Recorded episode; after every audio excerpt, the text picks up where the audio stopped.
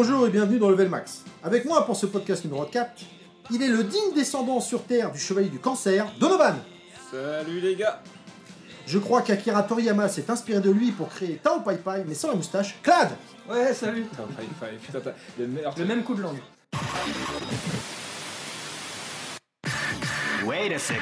A new opponent has interrupted the tournament. Il aurait pu s'appeler le Grand Pop, vu le nombre d'armures qu'il possède chez lui, Inaman Salut tout le monde Et moi-même Terry. Podcast numéro 4, les adaptations manga, dessins animés en jeux vidéo, c'est maintenant Kamehameha Ah oui, quand même. Voilà. Donc, euh, bah, après ce petit tour euh, de présentation, on va commencer la coutume oblige par euh, Mister Inaman. On t'écoute. Eh bien salut, donc euh, genre j'ai commencé les jeux vidéo un peu comme, euh, comme tout le monde par les vieux jeux électroniques euh, des années 80. Euh, alors, je sais pas si vous avez connu ça, euh, Évidemment les. Donkey Kong. Ouais, et- trop jeune. Vous êtes trop jeune. Euh, et puis ensuite j'ai bifurqué, euh, j'ai bifurqué vers les consoles traditionnelles, euh, Nintendo, Sega, tout ça, avec un bref passage euh, sur un, un vieil ordinateur qui s'appelait euh, l'Amstrad euh, CPC C'est 6128, la pub avec les crocodiles. Ah, mais t'avais pas le plus, toi? Non, non, non, moi j'avais le simple avec les disquettes où tu crées des lignes de code pour pouvoir jouer à tes jeux vidéo. Fallait pas se tromper sur une ligne de code, sinon tu revenais Ah, Moi j'ai commencé en avec le arrière. 464 avec les cassettes là, comme les cassettes audio là. Ah, un peu dans le même style que les MO5. Ah, quoi, mais, euh, Ouais, euh. 6128 plus, c'était la version au-dessus quand Ah même. bah ouais, non, mais moi j'étais juste dans le vidéo. J'avais pas encore les bons copains, je te dis. Est-ce que vous vous souvenez de la pub, la pub pardon, la pub, la pub Spécial Dédicace à Karim, hein. ça c'est fait. voilà. Donc euh, la pub Amstrad, je me rappelle, avec le vieux crocodile rappeur. Moi il me faisait flipper moi. Eh Je mon gars, regarde ça Le nouvel Amstrad moi la première fois que j'ai vu cette pub là, j'ai fait des nuits blanches. J'étais petit, hein, mais il m'a fait flipper quoi, tu vois. C'est vrai Ok, donc on va continuer après les crocodiles sur la présentation d'Inaman. voilà, c'était enfin, c'était un très très bon souvenir, c'est cette- ce fameux Amstrad avec des jeux comme Grisor ou euh, Ikari Warriors qui était aussi Ah. dessus à l'époque. J'aimais beaucoup. Euh, et puis après la Nintendo, la NES. Euh, pas la Master System. euh, C'est bien, ça. je, je- je suis passé euh, Tu es le la Master System. pendant opposé à Karim, donc, parce que Ah, lui, il a Karim une culte, qui, ces euh, gars. qui était que Sega. Mais j'ai eu la Mega Drive aussi après. Bien que j'étais plus Nintendo avec passé la chez Super les- Nintendo. Non, non, non, non. Mais Non, ça non, passe. je ne suis pas passé des chez. J'ai eu la Mega Drive avec 6 jeux et la Super Nintendo avec une bonne vingtaine de jeux. J'étais plutôt pro Nintendo à l'époque. Euh, après, j'ai eu un passage à vide où j'ai complètement arrêté les consoles et j'étais plutôt un peu PC où j'ai eu. euh, Bah, gratuit. non, non, non, j'achetais mes jeux. La plupart, j'étais pas un pirate. Il est honnête lui. Euh, j'ai toujours euh, voulu Personne n'est défendre parfait. l'industrie du jeu vidéo Oui, et moi voulu aussi. euh, acheter les jeux et pas les, les avoir en, mo- en mode pirate, bien que j'en ai joué à quelques-uns en pirate. J'ai beaucoup joué à Final Fantasy VII sur, euh, sur PC, qui était, un, PC. qui était un excellent jeu. Ah Euh, oui, j'ai pas eu sur PlayStation. Et le fameux Baldur's Gate aussi, parce que je suis un RPG RPG base. Man, ouais. Euh, voilà, et ensuite bah, je suis revenu à mes premiers amours aux consoles parce que j'en avais marre des PC de charger euh, des jeux euh, pendant 150 ans pour jouer. Bien que le format console ait un peu évolué par, vers- ça, avec la GameCube, Bien. fameuse console que j'adore et qui était injustement, injustement sous-évaluée, je trouve. Et puis j'ai enchaîné PlayStation 2, Wii, Wii U, PlayStation 3, PlayStation 4 récemment. Et tout, PlayStation sauf- 5. Plus tard, bien sûr. Sauf la Xbox, voilà. D'accord. T'as pas t'as pas d'Xbox Non. En Microsoft, euh, Xbox, je sais- c'est pas mon truc. En, en gros, la, la Wii, Oui. passe, oui, voilà, la Wii, oui, Nintendo, parce qu'en fait, c'est vraiment un, un secteur un peu différent du, du combat qui euh, se- entre la, PS, la, la PlayStation, entre Sony et, euh, Et Microsoft. et Microsoft. Parce que quand tu veux jouer à Mario Kart, hein, t'as C'est pas ça. trop le choix. Donc moi, j'ai fait un pro Nintendo à mort et donc j'ai beaucoup joué. euh, j'ai beaucoup joué aux jeux Nintendo, j'adore Mario Kart, j'adore les Zelda, voilà, c'est vraiment les jeux qui me font. D'accord. Et, euh, et c'est c'est pour ça que j'achèterai toujours une console Nintendo, même si je suis un peu déçu par la Wii U. Non On aura peut-être l'occasion de faire un podcast un jour, moi j'adore. Mais bon. Oh, bah, il va durer Et- 10 minutes le podcast. Oh. Ouais, puis, S'il y, a- un sur la GameCube, je suis partant aussi, parce que la GameCube, c'est Ah. vraiment. Après la Super Nintendo, c'est la deuxième console que je préfère, Je te la comprends. GameCube.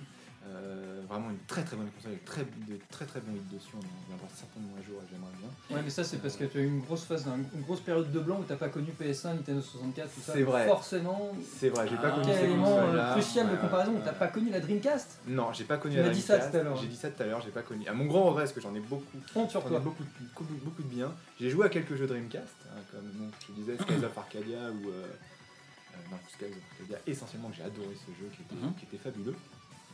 Qui est ressorti sur GameCube Qui est ressorti sur GameCube. qui va arriver, euh, qui est arrivé sur PC et Steam. Dernièrement. Euh, oui, il va arriver. Skylife Arcadia. Ah non, c'est Grandia. Non, c'est Ah, Grandia. c'est Grandia, un nouveau Grandia qui va sortir. Non, non, c'est pas un nouveau, c'est le remake. Ouais, HD. D'accord. C'est Grandia, pardon. Ok, donc pour conclure, tu es. euh, Nintendo. euh, Nintendo euh, RPG Man, quoi. Nintendo RPG. Du groupe. voilà, D'accord. RPG, Tu es le, d'accord, ok. le pendant opposé à donc euh, Karim. Ok, merci euh, beaucoup euh, Inaman pour cette euh, petite présentation. Avant de commencer le thème de l'émission, on va démarrer bien sûr avec euh, l'actu perso. Et j'ai vraiment très envie de démarrer avec l'actu perso de Claude Axel.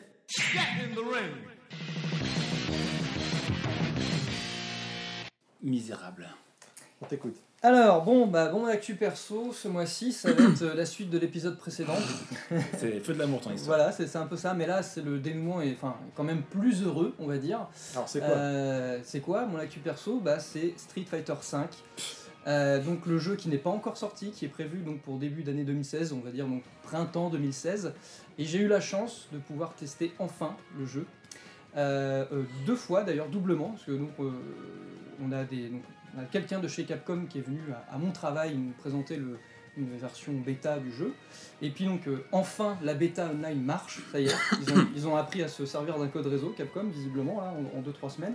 Donc j'ai pu y jouer il y a deux nuits pendant un certain temps. Et donc j'ai bien testé le- la bête. Alors je vais vous dire un peu ce que j'en pense. Alors je vais passer sur tout l'aspect technique, V-Skill, machin, tout ça. Bon, il y, a eu assez d'articles sur internet et de previews de journalistes pour vous parler surtout de mon ressenti, des petits trucs qui m'ont interpellé. Alors, juste pour resituer, bon moi je suis un vrai, un vrai fan de Street Fighter. Me Regarde pas quand tu dis ça, ça Si, si, m'énerve. Me Regarde pas J'essaie de te le faire comprendre. Euh, même si euh, ma préférence va quand même à Street Fighter 3, je suis resté vraiment là-dessus. Ça reste pour moi un des meilleurs jeux de combat euh, de toute l'histoire du jeu vidéo avec Mark of the Wolf. Euh, J'adore, j'aime beaucoup Street 4, Ultra, etc. C'est vraiment un jeu avec lequel je passe de bons moments avec des potes et tout, mais mais il y a un petit truc qui me voilà. Alors c'est peut-être l'aspect nostalgie, peut-être que je suis resté bloqué un peu sur les versions précédentes, mais bon, il y a un petit truc qui, qui m'embête un petit peu.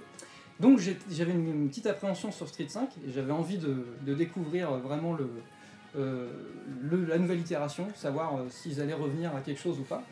Et donc euh, ça m'a fait plutôt plaisir parce qu'on retrouve un petit peu d'éléments du timing de Street 3. Arrête de Et je te regarde en disant ça parce que je sais que ça va te toucher. Donc il y a, il y a un mélange déjà entre Street 4 et Street 3, il y a un petit truc, on, on sent qu'il y a quelque chose des deux en, en termes de feeling. Même si bon, effectivement, tout ce que je vais dire par la suite, il faut prendre en considération que le jeu sort que donc presque un an, enfin en printemps 2016, donc il y a sans doute des choses qui vont changer. Euh, mais en tout cas voilà, moi en termes de feeling, j'étais plutôt satisfait, j'ai vraiment, j'ai vraiment aimé. Euh, donc pour situer, on avait, euh, il y a six persos qui sont jouables, Ryu, Chun-Li, Nash, donc le, retour on va dire, Bison et Camille et donc le, dernier nouveau, enfin qui n'est pas vraiment un nouveau, Birdie, espèce de, de gros motard là, qui ressemble à rien. Euh, donc j'ai joué un peu avec tous les persos pour tester. Euh, donc effectivement, moi ça m'a bien convaincu, j'ai bien aimé. L'aspect graphique, de façon, tout le monde le voit sur internet. Moi je trouve ça vraiment sympa quand on le voit bouger en vrai, enfin en direct, c'est vraiment, euh, franchement, ça passe, très bien. Je trouve qu'ils ont, ils ont trouvé un espèce d'é- d'équilibre entre le, le côté très cartoon, enfin assez cartoon prononcé Street 4 et, en mettant quelque chose un peu plus réaliste dans le design. Bon, quand je dis réaliste, ça met avec des guillemets hein, dans du Street Fighter. Mais du, du coup, ça donne une certaine crédibilité au personnage qui est vraiment sympa. Et tout ce qui est fait euh, pyrotechnique, visuel et tout, franchement, ça en jette. C'est vraiment bien. Donc, euh, il y a vraiment. euh, il y a vraiment un effort qui a été fait. Après, donc pour ce côté, sur le côté réaliste, ce que j'apprécie aussi, c'est que je trouve que les persos pris un peu plus en, en poids, c'est-à-dire qu'on on sent une, meilleure inertie du personnage. C'est pas non plus balourd, attention, on peut toujours, on a toujours le bon timing, on peut toujours faire des, des attaques assez speed, etc. Mais on sent que sur certains im- impacts, certaines attaques, on sent que ça, a pris du poids et donc on ressent vraiment les attaques. Et ça, c'est plutôt fun. Euh, et globalement, euh, j'ai plutôt apprécié. Alors, par contre, il y a des petits trucs qui m'ont un peu choqué. Et le principal truc qui m'a vraiment euh, laissé sur ma faim, enfin que j'ai trouvé assez bizarre, après il faut voir, la suite, c'est que j'ai joué donc avec un stick arcade, parce que j'ai un stick qui, qui marche sur PS4 heureusement, donc j'ai pu jouer avec un stick. J'ai eu beaucoup de mal à sortir certaines attaques pourtant de base, notamment les furies. Alors pourtant elles, ont- elles sont assez sim- simplifiées, là tu as juste par exemple les luttes, enfin la plupart c'est deux quarts de tour avant, un, un coup de poing ou un coup de pied, selon ça pas les trois coups de poing les trois coups de pied comme sur Street 4. Pourtant j'avais beaucoup de mal à le sortir, bon j'ai continué à jouer etc. Et à un moment donné juste pour voir quand même, parce que bon euh, je suis tombé contre des mecs en face qui, qui m'enchaînaient, mais c'était un truc de malade, en plus avec une rapidité dans, les combos, parce que ça effectivement ils ont accentué le, le chain combo, on va dire, le- la possibilité d'enchaîner certains coups, ce qui est assez efficace. Donc j'ai débranché mon stick et j'ai joué à la manette. Et là, honnêtement, le jeu, c'est pas du tout le même quand vous jouez à la manette. J'ai l'impression qu'ils ont vraiment privilégié la prise en main manette. Et tout ce que vous faites à la manette, ça sort mais deux fois plus facilement. Quoi. Alors je sais pas à quoi c'est dû, je sais pas si c'est moi, mais honnêtement, alors que pourtant je suis pas habitué à jouer à la manette. hein. C'est vraiment pas mon, truc. Mais quand j'ai joué à la manette, là, il y a beaucoup de choses qui sortaient beaucoup plus facilement. Et vu que j'ai eu des échos comme quoi ils essayent de rendre le jeu un peu plus grand public sur certains aspects, peut-être que ça, en- que ça fait partie de leur cheval de bataille de rendre donc, euh, la manette, le jeu la manette, parce que c'est là où la grande partie du grand public va jouer, plus accessible. Donc du coup, j'ai l'impression qu'il y a des choses qui ont été facilitées sur certains coups, certains enchaînements, et donc du coup ça sort assez facilement. Bon, après, faut voir, ça va peut-être changer, c'est peut-être moi, je suis peut-être pas assez joué pour ça, mais bon, voilà, à voir. Euh, sinon, le dernier petit point, euh, alors ça c'est euh, les gens de Capcom qui nous disaient ça, ça c'est plutôt une bonne nouvelle, je pense. Apparemment, ils nous ont dit qu'il y aurait qu'un seul Street Fighter V, il n'y aura pas de arcade édition. Alors moi j'ai eu la même réaction, hein, j'ai rigolé. C'est Capcom, non C'est cap quand même. De arcade édition, ultra machin, etc. Il y aura des mises à jour pour, euh, donc, euh, pour l'équilibrage, etc. Mais des mises à jour qui seront via internet, Gratuite? Gratuites. Oula. Attends, attends, attends. Mais, mais, tout ce qu'on pourra débloquer dans le jeu, les nouveaux personnages, etc., on pourra tout débloquer gratuitement, à condition d'avoir le niveau. C'est-à-dire qu'il y aura des choses qui seront di- difficiles à débloquer, mais si t'es bon à Street, tu pourras le faire. En revanche, si t'es une tanche, un peu comme moi sur certains trucs, tu galères et que tu veux débloquer euh, Akuma ou je sais pas qui, enfin peu importe, tu payes. Tu peux payer. T'as le choix. Après, euh, c'est une certaine forme de démocratie euh, capitaliste, on va dire, mais pourquoi pas? C'est quand même mieux. c'est voilà, c'est pas là. Après, moi je trouve bien quand même de pouvoir débloquer par soi-même en jouant à l'ancienne, de façon en, en finissant arcade, en mode difficile, etc. Débloquer les persos, ça c'est quand même plutôt fun. Quoi. Et apparemment, il y aurait peut-être même du contenu qui arriverait après, mais qu'il faudrait débloquer en jouant d'une certaine manière. Enfin, voilà, bon. Pareil, encore à prendre avec des pincettes parce qu'il y a des choses qui peuvent changer d'ici là, mais a priori, c'est ce qu'ils voudraient faire pour le prochain, et je trouve que c'est plutôt une bonne chose. Très bien. Donc, euh, euh, moi, je pense, en fait, par rapport à ce que tu disais pour le contenu à débloquer à force de jouer, c'est peut-être comme Street 3, non, Donovan? Si je sais pas te rappelle de Euh, Online Street 3, euh, Sur Strike euh, édition online, Bah, là, que- tu jouais Jill, tu pouvais le débloquer en avait- finissant Alors ou en attention, payant. attention parce qu'entre euh, les puristes le sauront, entre la version de Street Fighter 3 sur arcade, la version euh, PlayStation 2 qui était la plus proche de l'arcade en fait. C'était pas la Dreamcast Je crois que c'était Non, non, bah non, euh, j'ai appris- bah, je croyais aussi, mais en fait la version la plus proche c'est la version PS2. Bon, voilà. Euh, la version Dreamcast et la version online qui est juste dégueulasse. Moi je me rappelle, j'ai acheté sur PS3 et sur Xbox. Ah, Il a fallu deux fois, j'ai pas compris. Je suis, en, je suis entubé deux fois parce que je veux jouer avec mes potes de, la P- de- de chez Sony et mes potes de chez Microsoft. Et pour le coup, euh, j'ai pris les deux versions. Mais putain, mais j'ai cru qu'ils insultaient ma mère, les mecs. En gros, le jeu, il est blindé de bugs. À un moment donné, je jouais avec un pote, euh, les couleurs étaient délavées et euh, les personnages sont inversés. J'avais Makoto, lui, il avait Yang, et euh, bon, le personnage de Street Fighter 3, bien sûr. Et à un moment donné, hop, c'est inversé. En en gros, j'avais Yang, il avait Makoto, et en plus, on avait, mon personnage avait une tête toute dégueulasse, blanche, noire. et- Non, mais en fait, c'est un mode de jeu mystère. Oui, bah, j'ai réussi à le débloquer. Bah, voilà, c'est ça qui est bien. Et pour en revenir justement à ce que tu disais, Voilà, euh, dans euh, Sur Strike, effectivement, normalement, quand tu finis le jeu, bah, tu débloques euh, Jill. Le, le dernier boss Voilà. ultime, le, un des boss les plus craqués des jeux de baston que je connaisse. Ou De toute façon, comme tous les l'acheter. jeux de baston, le boss que toujours dégueulasse. Je pense que ça va être dans ce délire-là, à mon avis, pour le 5, c'est-à-dire parce que c'est super dur quand même de réussir à débloquer. Enfin, c'est du temps, c'est dur. Euh, ça m'étonnerait pas que ce soit un, peu le même principe pour Street 5, c'est-à-dire euh, quand tu disais que là, de- tout est débloquable à force de jouer, mais tu as peut-être des trucs pour débloquer, il faut jouer 200 heures. Alors, Euh, tu- En petite parenthèse, quand j'ai joué euh, sur la bêta online, a- après euh, chaque combat, il y avait donc des points d'expérience. On a un point d'expérience par rapport à son pseudo. Donc, euh, moi, que la Laxel, il y a il y avait des points d'expérience. Il y a des points d'expérience par rapport au personnage qu'on a joué, parce que si un personnage à on n'a jamais joué, on part à zéro avec ce personnage. Et il y avait euh, des euh, fighting, euh, fighting combat, euh, fighting dollars, un truc comme ça. Enfin, on gagnait de l'argent en fait après chaque combat. Alors avec de l'argent virtuel hein, évidemment. hein, À la on va s'en VF5, non? Ça me fait penser à donc, ah, je sais pas à quoi servait cet argent, parce MVC2? que là, là, ça sert à Marvel rien. vs Capcom. Mais Ah, peut-être oui. que dans la, dans, la, dans la phase finale, ça va être Effectivement. ça. C'est-à-dire qu'avec ce, ce quota-là d'argent que tu gagnes en fonction de tes combats, bah après tu pourras débloquer du contenu, des, des, euh, je sais pas, des skins, euh, des trucs Non, comme ça, mais- et peut-être des persos quoi. MVC2, je sais pas si vous vous rappelez, Ouais. euh, sur euh, notamment Dreamcast, Si, ouais, ça euh, tu avais des points que tu jouais en arcade, tu mettais ta VMU en arcade, et avec, ces- avec ta VMU tu rentrais chez toi, c'était des points spéciaux arcade et des points spéciaux console, et ça te permettait d'acheter des personnages avec ces points-là, à force de jouer en fait. hein, Exactement. Si je, me rappelle, si je me rappelle bien, parce que moi je l'ai connu que sur Dreamcast, Moi aussi. euh, P- euh, comment on dit, RIPAL. Et euh, donc en gros, euh, bah, oui, ça, reste en- Euh, tu jouais au jeu, tu accumulais des points parce que tu gagnais, bah, tu jouais longtemps ou tu faisais des. Bon, tu, tu jouais à un certain moment. Tu accumulais des points et en fait, tu vas dans le, la boutique pour acheter des Voilà. personnages.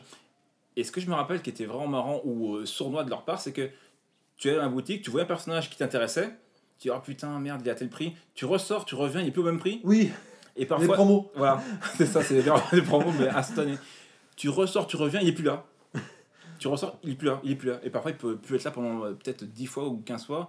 Après, tu dis, oh putain, merde, fais chier, je la retrouve plus. Et tu dis, est-ce que je vais prendre à ce prix-là? Ah, je vais tenter, je vais revenir parce qu'il sera moins cher un peu plus tard. C'est vrai que ça, ouais. Et euh, ouais, c'était marrant. Bah écoute, si ils reviennent dans ce principe-là, ça serait Ouais, vraiment et ça, ça- donc ça s'appelait Fight Money.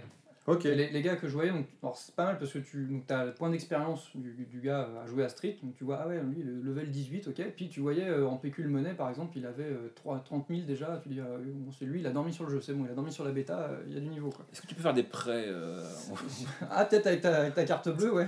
Ça Mais- m'étonnerait pas. J'ai une dernière question euh, avant de terminer là-dessus. Euh, J'avais vu sur une vidéo euh, bah, de Capcom hein, qui, pré- qui, qui présentait Street 5. À un moment donné, j'ai j'ai cru voir qu'il y avait des blocs, des, enfin, des paris comme dans, ce, comme dans Source Trek. Ryu. Alors, effectivement, Ryu, chaque personnage, chaque, voilà, chaque perso a un coup qui lui est propre. C'est-à-dire quand tu t'appuies sur les deux coups middle, donc Ouais, euh, le focus de dans, Source Trek, alors, de voilà, dans, Street 4. dans, dans Street 4, c'est focus, ça, ça disparaît le focus. Alors peut-être qu'il il rapparaîtra à votre promo, mais là, à la place, chacun a un coup euh, qui lui est propre. Mhm. Et donc Ryu, par exemple, c'est le système de pari. Ah, c'est que lui C'est Ouais. que lui. Oh, les enculés. Euh. Bison, par exemple, il renvoie les boules. Euh, il renvoie les boules de feu. Mais c'est en, excuse-moi, c'est en activant ta V-skill que tu as ça c'est- l'as tout le temps. Tout le le d'accord. Ah le d'accord, moi je croyais d'après les, les bandes annonces que c'était t'activer le V-skill et après tu le pouvais V-Trigger. que activer ce coup. je crois que c'est le V-Trigger. je, Oui, le V-skill, c'est pareil. le V-Skill, et donc tu as un truc que tu actives. Là, effectivement, ça booste tes capacités. Donc, le, le V-Skill ou le Trigger que tu actives Ryu, il devient électrique. C'est-à-dire, enfin, il devient électrique. Ah. Les coups qu'il donne sont électriques, donc il, il fait plus mal, tu vois. Et par exemple, quand il envoie une boule de feu électrique quand il est activé, la bison peut pas la parer en revanche. Enfin, voilà, il y a- un côté technique et stratégique à prendre en compte qui est un peu accentué et franchement c'est pas mal. Et d'ailleurs le système de pari avec les boutons j'ai vu mal parce que j'ai- j'ai pas pu en placer un. Par contre je suis tombé contre un mec qui l'utilisait bien et apparemment d'après ce que j'ai compris non seulement il peut parer mais il peut contre-attaquer tout de suite derrière. C'est une contre-attaque spécifique. Euh, si tu passes le pari avec un coup derrière il fait une contre-attaque euh, propre et ça t'envoie en plus un peu mal nagué. euh, C'était assez efficace. Mais il faut, faut le placer. hein. Du coup euh, Ryu devient plus difficile à manier je trouve que dans les autres où c'était un peu le personnage un peu pour tout le monde, enfin Mhm. un peu middle quoi. Ouais. Là, il, y a, il a un aspect technique qui est, il- clairement il est pas ouvert à tout le monde. hein. J'ai trouvé euh, ah, d'ailleurs pour ce côté-là, c'était surtout Camille et euh, Nash qui étaient euh, assez. euh, Nash. on pouvait vraiment euh, enfin faire pas mal de choses sans se prendre la tête et euh, plutôt plutôt vraiment jouable quoi. Ouais, ben, euh, ça c'est une chose. Et moi je pense que t'en auras dessus, hein, vraiment. Euh, autant euh, quand j'ai vu, euh, quand j'ai vu annoncer Street Fighter 5, les tout premiers trailers, on voyait uniquement Chun-Li et Ryu. Je fais putain, il est super beau et tout. Ah ouais. Le design, contrairement à ce que les gens ne voient peut-être pas, par rapport à Street 4, bon peu importe la version, hein, et Street 5, moi j'ai vraiment vu une belle évolution au niveau graphique suis et au détail. d'accord. Ah Ouais, ouais, c'est super beau. Je suis d'accord. Voilà. Par contre, euh, je me suis dit, bah, ça va être pour tout pareil. Mais j'étais énormément déçu quand j'ai vu Nash parce que moi, c'est un de mes personnages préférés de Street Fighter. Euh, je le trouve hyper classe, euh, charismatique et tout. Et là, ils l'ont ramené, mais on dirait un Frankenstein délingué. normalement, Je je sais bien que c'est dans l'histoire. Oui voilà, Mais- c'est le principe. Mais bon de toute façon tu auras des skins, tu Non, mais- pourras changer son apparence à mon avis. Je sais, mais ça, c'est une chose. Charles du fait là-dessus, et après voilà. Euh, Nash, pour moi, c'est un personnage important que j'attendais depuis euh, Street 4. Et malheureusement, le problème qui s'est posé, c'est que non, mais il te le ramène euh, dégueulasse, mais en plus, même son gameplay, c'est plus le même. C'est- Enfin, il fait encore des Sonic Boom, mais il fait des, Ah oui, il est plus à des charge. flash kicks. Il est plus à charge. c'est Il ça. est plus à charge en plus. Il est Non. plus en- c'est plus en coup chargé. C'est pour ça qu'il est pour moi. Là, c'est pareil. hein, dans la bêta, de- le peu que j'ai vu, il y a beaucoup moins de coups chargés qu'avant. Je pense que c'est aussi dans leur volonté de rendre le tru- le- la chose plus accessible. Mais attends. euh, Camille avait quasiment plus de coups à charge et euh, même le- euh, j'en ai vu un ou deux qui étaient à charge et je pouvais les faire aussi en quart de tour. Donc euh, voilà. oh Par contre, Chun-Li, elle avait des- toujours des coups à charge qu'on pouvait pas. La boule de feu, c'est que en coups à charge. Mhm. Enfin, voilà. Mais globalement, ouais, notamment Nash, lui, euh, il n'y a plus de coups à charge, c'est que du quart de tour. En tout cas, que ce soit Nash, Camille ou alors euh, Ken, pff, pas balayette, hein, Ken Ouais. tout court. Euh, j'ai trouvé- Dédicace. Dédicace, effectivement. Comme il n'est pas avec nous aujourd'hui, ni Karim d'ailleurs, euh, petit bonjour à eux. Euh, effectivement, j'ai trouvé leur design euh, beaucoup moins beau que dans le, dans le 4. Bah, moi, c'est l'inverse. Moi, je préfère le design de Street 5, Moi aussi. notamment pour Ken. Ok. Allez, Après, une der- J'ai une dernière question après, on va enchaîner avec l'actu perso du, du pauvre Inaman qui est en train de dormir. Euh, Est-ce qu'il y aura une édition collector? Oui. C'est bon, je prends. Ah, Tout de suite. 6 000 euros. Lydie, tout de suite, l'actu perso d'Inaman.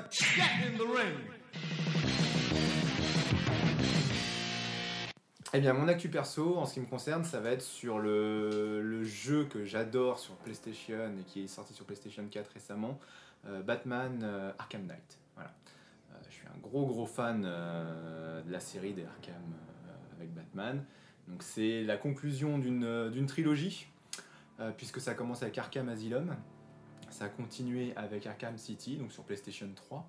Euh, Il y a eu un petit, un petit passage avec Arkham Origins, mais qui n'est pas dans la continuité des deux premiers, qui était sympa. hein, euh, C'était pas les mêmes développeurs. en fait. Non, c'était euh, c'était plutôt la branche développement de Warner Bros, il me semble. Je crois que c'était une branche à Montréal, je crois. C'est ça. Euh, mais c'est pas Rocksteady, en fait. Il m'a fait chier Euh, celui-là. Mais il était très bien. hein. Mais il était très bien. Mais ils reprennent le moteur, ils reprennent tout Ah oui. de Arkham City. Ils sont pas était- trop pris la tête, Voilà, ils sûr. sont pas pris la tête, ils ont pas énormément amené en termes de gameplay. Euh, et donc du coup, ils ont, fait, ils ont vraiment fait dans la facilité. Cela dit, ça restait un bon titre. Là, celui dont je vais parler, c'est Arkham Knight. Alors, Arkham Knight, il y a une grosse nouveauté dans le, dans le, dans le gameplay. C'est toujours euh, Rocksteady qui, euh, qui développe le jeu. Euh, donc, un très très bon studio, du coup, qu'on a découvert un peu avec Arkham Asylum, qui était passé un peu inaperçu à l'époque et qui est une seconde jeunesse avec la, version Game of the Year ou. euh, Bah, il s'était- fait, euh, je t'interromps, mais il s'était fait remarquer à l'époque de la PS2 avec un jeu qui s'appelait, euh, je crois, Urban Chaos, Urban Legend, un truc comme ça. Urban, Urban avec, Chaos. Non, une- pas, euh, très, très vieux, Non, Urban euh, avec la fille qui ressemblait à Whoopi Goldberg. Non, non, Ouais. non, non, il y ça, avait ça date de, c'était de- un des jeu. années 2000 hein, déjà, hein, Urban Chaos. Ouais, non, c'était pas Urban Chaos, c'était Urban quelque chose, mais je me rappelle plus comment il s'appelle, mais c'était un jeu qui était vachement bien foutu en fait, où tu gérais, enfin, tu, tu gérais des émeutes, etc. Et donc c'était un jeu en vue subjective, et t'avais déjà les prémices du gameplay à la Batman en jeu de combat où tu, tu réagissais en fonction de- des attaques de tes adversaires, mais c'était vraiment bien foutu quoi. Ouais, je l'ai pas connu. Mais bon, bref. Concernant Arkham Knight, donc le jeu euh, qui est sorti cette année, il est. Alors moi j'ai trouvé très très bon. Alors, il s'est un peu fait descendre sur la partie nouveauté gameplay qui concerne la Batmobile. Surtout sur PC. Voilà. Surtout sur PC, mais parce que le PC a des, il y a des gros gros problèmes de, euh, de bugs, etc. hein. C'est Ça euh, n'a pas arrangé ça Voilà. pour l'avoir gratos. Euh, ouais, moi j'achète mes jeux. Donc, euh, Ignorant. et j'ai complètement lâché le PC aussi. Donc euh, je suis uniquement sur console. Mon PC est très très vieux, donc je ne peux pas jouer avec. Euh, la version console en, en tout cas a été réussie. On retrouve un peu le même style de gameplay que les, les précédents, avec un gameplay euh, très très orienté combat, puisqu'il y a beaucoup de combats dans, dans Batman Arkham Knight, comme dans les autres, avec des enchaînements de combos très sympathiques euh, et assez simplifiés, mais pas, pas bourrin, c'est-à-dire c'est vraiment sur le rythme. Donc faut, faut pas bourriner son, pad, il faut vraiment, euh, avec le rythme, appuyer sur les bonnes touches au bon moment pour enchaîner les combos, éviter les adversaires, euh, comme à la, lumière de ce qui s'était passé précédemment. Donc vous voyez sur les adversaires euh, des petits éclairs bleus au-dessus des têtes, qui vous permettent de savoir où vous pouvez placer un contre. En mode difficile, tout ça, ça disparaît, ce qui fait que c'est encore plus compliqué à, passer les, à placer les contres. Mais en tout cas, le jeu est très bien fait de ce côté-là. C'est la reprise de la recette qui avait fait euh, le succès de la franchise. Et toujours cette phase d'exploration, d'infiltration qui est aussi sympathique et euh, qui marche toujours autant, en tout cas je trouve. Avec cette nouveauté, donc comme je disais, l'apport de la Batmobile, puisque la Batmobile est très présente dans le jeu. Trop près. Trop présente, diront certains. Moi, j'ai pas trouvé. Euh, j'ai trouvé que c'était dosé. C'est vrai qu'il y a beaucoup de passages. Il y a beaucoup de passages où la Batmobile va être rajoutée juste de façon exprès parce que euh, parce qu'il fallait mettre un passage avec la Batmobile. On a l'impression que c'est ça. Et du coup, vous, vous avez des niveaux où vous utilisez que la Batmobile pour euh, aller d'un point à un autre. Euh, on aurait pu s'en passer. C'est vrai, je reconnais qu'on use et on abuse de passages avec la Batmobile pour aller sur les toits de, de Gotham, notamment. On n'a jamais vu une voiture sur les toits. Encore que, Ouais, Dans- oui, encore que c'est Batman, et encore que dans le, dans le film de Christopher Nolan, la Batmobile Begins. passe sur les toits. Voilà. Tout à fait. Donc, euh, je pense que c'était. On aurait pu en mettre un peu moins de Batmobile. Moi, ça m'a pas gêné dans le jeu. Euh, on peut très bien évoluer dans le jeu sans trop utiliser la Batmobile, même s'il y a des phases où on en a absolument besoin. Le jeu reste vraiment sympa. L'infiltration est bien dosée.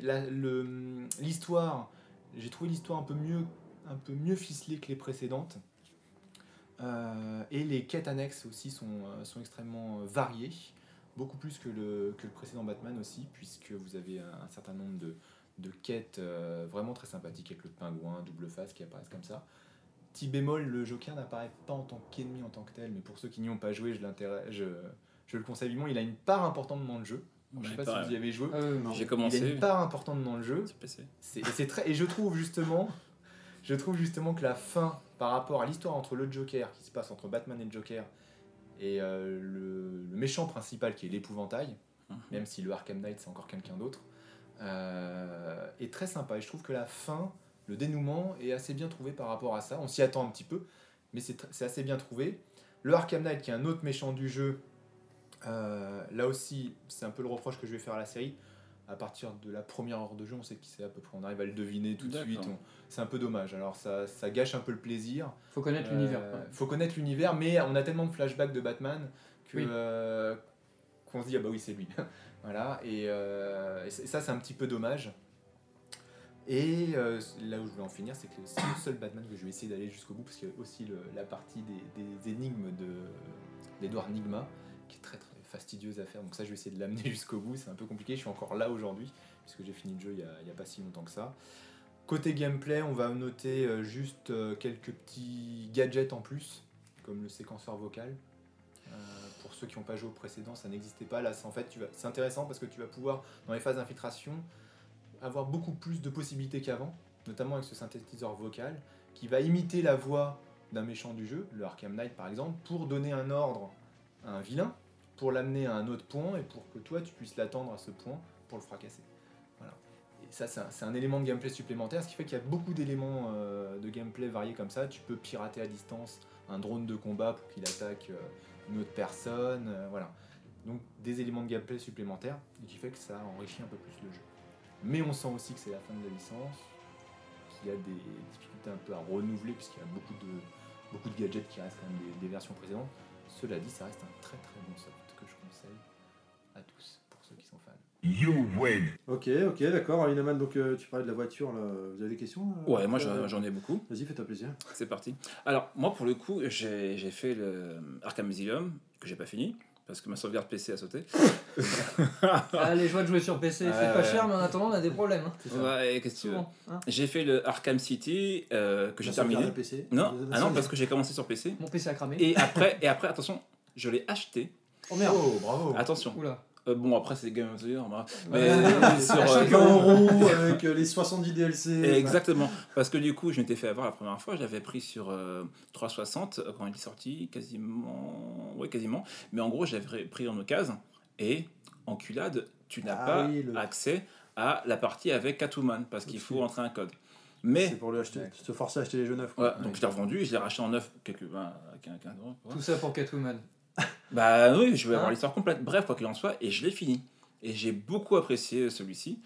Quand Arkham, euh, Arkham, Arkham, celui d'après, Arkham Origin est sorti, j'étais très déçu. Comme ça, c'est un spin-off, c'est ça, non? Non, Arkham Origins, Ou c'est ce qui se Ça passe, se passe avant. avant. Ouais, Voilà. C'est une préquelle alors, c'est une préquelle. le début de Batman. Origin, voilà, effectivement. Donc c'est une préquelle. Voilà. Et euh, j'étais vachement déçu. Pourtant, c'était le même système, etc. Mais j'ai pas été pris par l'histoire. Ça m'a voilà, ça m'a pas intéressé. Et donc, euh, pour ceux qui n'ont pas fini le Arkham City, il se passe une fin qui est euh, comme assez incroyable. Ils ont osé le faire. Ouais. Alors, on le dit, on le dit pas. Non, c'est un spoil, un gros spoil en plus. Mais, Alors- alors, je vais le dire. dans, Arkham, euh, enfin dans Arkham Knight, tu le vois tout de suite. Enfin, la fin, tu l'as. tu Voilà, donc, que- Ça commence à oui, bah. ça commence avec la fin du 2. Alors, euh, C'est peut-être l'inconvénient d'Ark- d'Arkham Knight, pardon, c'est que ça s'adresse vraiment, je pense, surtout aux, aux amateurs de l'univers. Le mec Oui. qui, qui aime les bons gameplays, etc., s'il a fait les anciens, bah, il sera pas forcément rassasié avec de la nouveauté dans celui-là. ouais, en revanche, euh, voilà, le, l'amateur, enfin le fan de Batman, l'univers de Batman, dans celui-là, il est servi en plus, surtout parce qu'il y a une approche complètement originale, Oui. Euh, notamment avec ce qui s'est passé dans la fin du, de, donc de Arkham City, et c'est vraiment excellent. Et puis, donc, donc moi je fais une, une petite parenthèse là-dessus, moi je l'ai fait aussi, Arkham Knight, et j'ai adoré les interventions régulières d'un Ouais. personnage en particulier, donc je, ne- je ne en pas spoil spoiler. si on en parle, mais. Mais euh, c'est vraiment excellent, c'est Ouais. super bien amené. À chaque fois qu'il intervient, limite, je m'arrête, je l'écoute, c'est vraiment rigolo. c'est au bord d'un toit. C'est euh, vraiment, ouais, et c'est à chaque fois pertinent. des fois. Et franchement, ça fait mouche. Mais C'est donc- très très bien vu. Je reviens parce que en fait, t'as toujours pas posé ta question. euh, Oui, bah je vais. Je Je vois où tu veux en venir, peut-être. Euh... Laisse-le dire, ah on oui sait jamais. Bah, bah, Je sais vas-y. pas, je- Non, Non, mais. Donovan, il installe Non, le ouais, j'imagine. T'as beaucoup aimé le passage à Catwoman. Est-ce qu'il y a des passages de ce style-là dans dans Arkham Knight? Ah non, pas du tout. Non, non, c'est qu'en fait, la question, finalement, c'est euh, lequel, parmi tous ceux que tu as fait, est ton préféré? C'est celui-ci ou bien ça serait plutôt peut-être plus. euh, parce que tu m'as dit qu'apparemment, dans Arkham Origin, euh, Arkham Origin, Ar- Arkham Knight, pardon, selon toi, euh, au niveau scénaristique, c'était quand même mieux ficelé. Pourtant, dans Oui, la- c'est vrai que tu l'as dit. Ouais. Oui, oui, Donc- j'ai trouvé que c'était mieux ficelé parce qu'il y avait il y a, le, le rebondissement final était, était plutôt sympa. Ouais. J'ai beaucoup aimé ce que tu as dit tout à l'heure, Clad. Clad, sur l'intervention de ce personnage qui était vraiment bien trouvé et bien pensé parce que c'était assez original. Ce qu'il n'y a pas dans Arkham, Arkham City. Arkham City, l'histoire est, bonne, Mhm. l'ensemble de l'histoire est bonne, je trouve ça sympa comme scénario. Mais c'était déjà vu. Enfin, pour moi, c'est un scénario qui est déjà vu.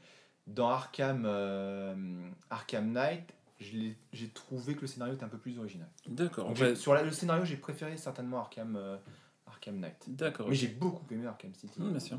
Euh, petite chose que je trouve sympa dans Arkham Knight, parce que, alors, par contre, je suis dégoûté parce que sur PC, malheureusement, c'est pas pour euh, à l'ordre du jour, mais euh, comme tu le sais, peut-être, il va y avoir un DLC Tim Burton, à Oui. savoir, tout à fait, à savoir en fait que tu auras le skin de Batman euh, euh, de 1989 et un skin pour la Batmobile. Tout à fait. Et ça, je trouve ça super classe parce que ça n'a jamais été fait et je trouve ça vraiment génial. Mais sur PC, apparemment, c'est pas encore annoncé. 1989. Non, je l'ai vu, vu hein. sur le PlayStation euh, Store là. Euh, il n'est pas encore disponible. Mhm. Il va l'être. Je crois euh, qu'il arrive bientôt. en hein. septembre, je crois. C'est ça mon soupe. Euh, voilà. Donc oui, oui, c'est intéressant. Ce que j'ai oublié de dire sur, sur le Batman Arkham Knight, un petit point qui est sympa, c'est qu'il y a des combats en duo.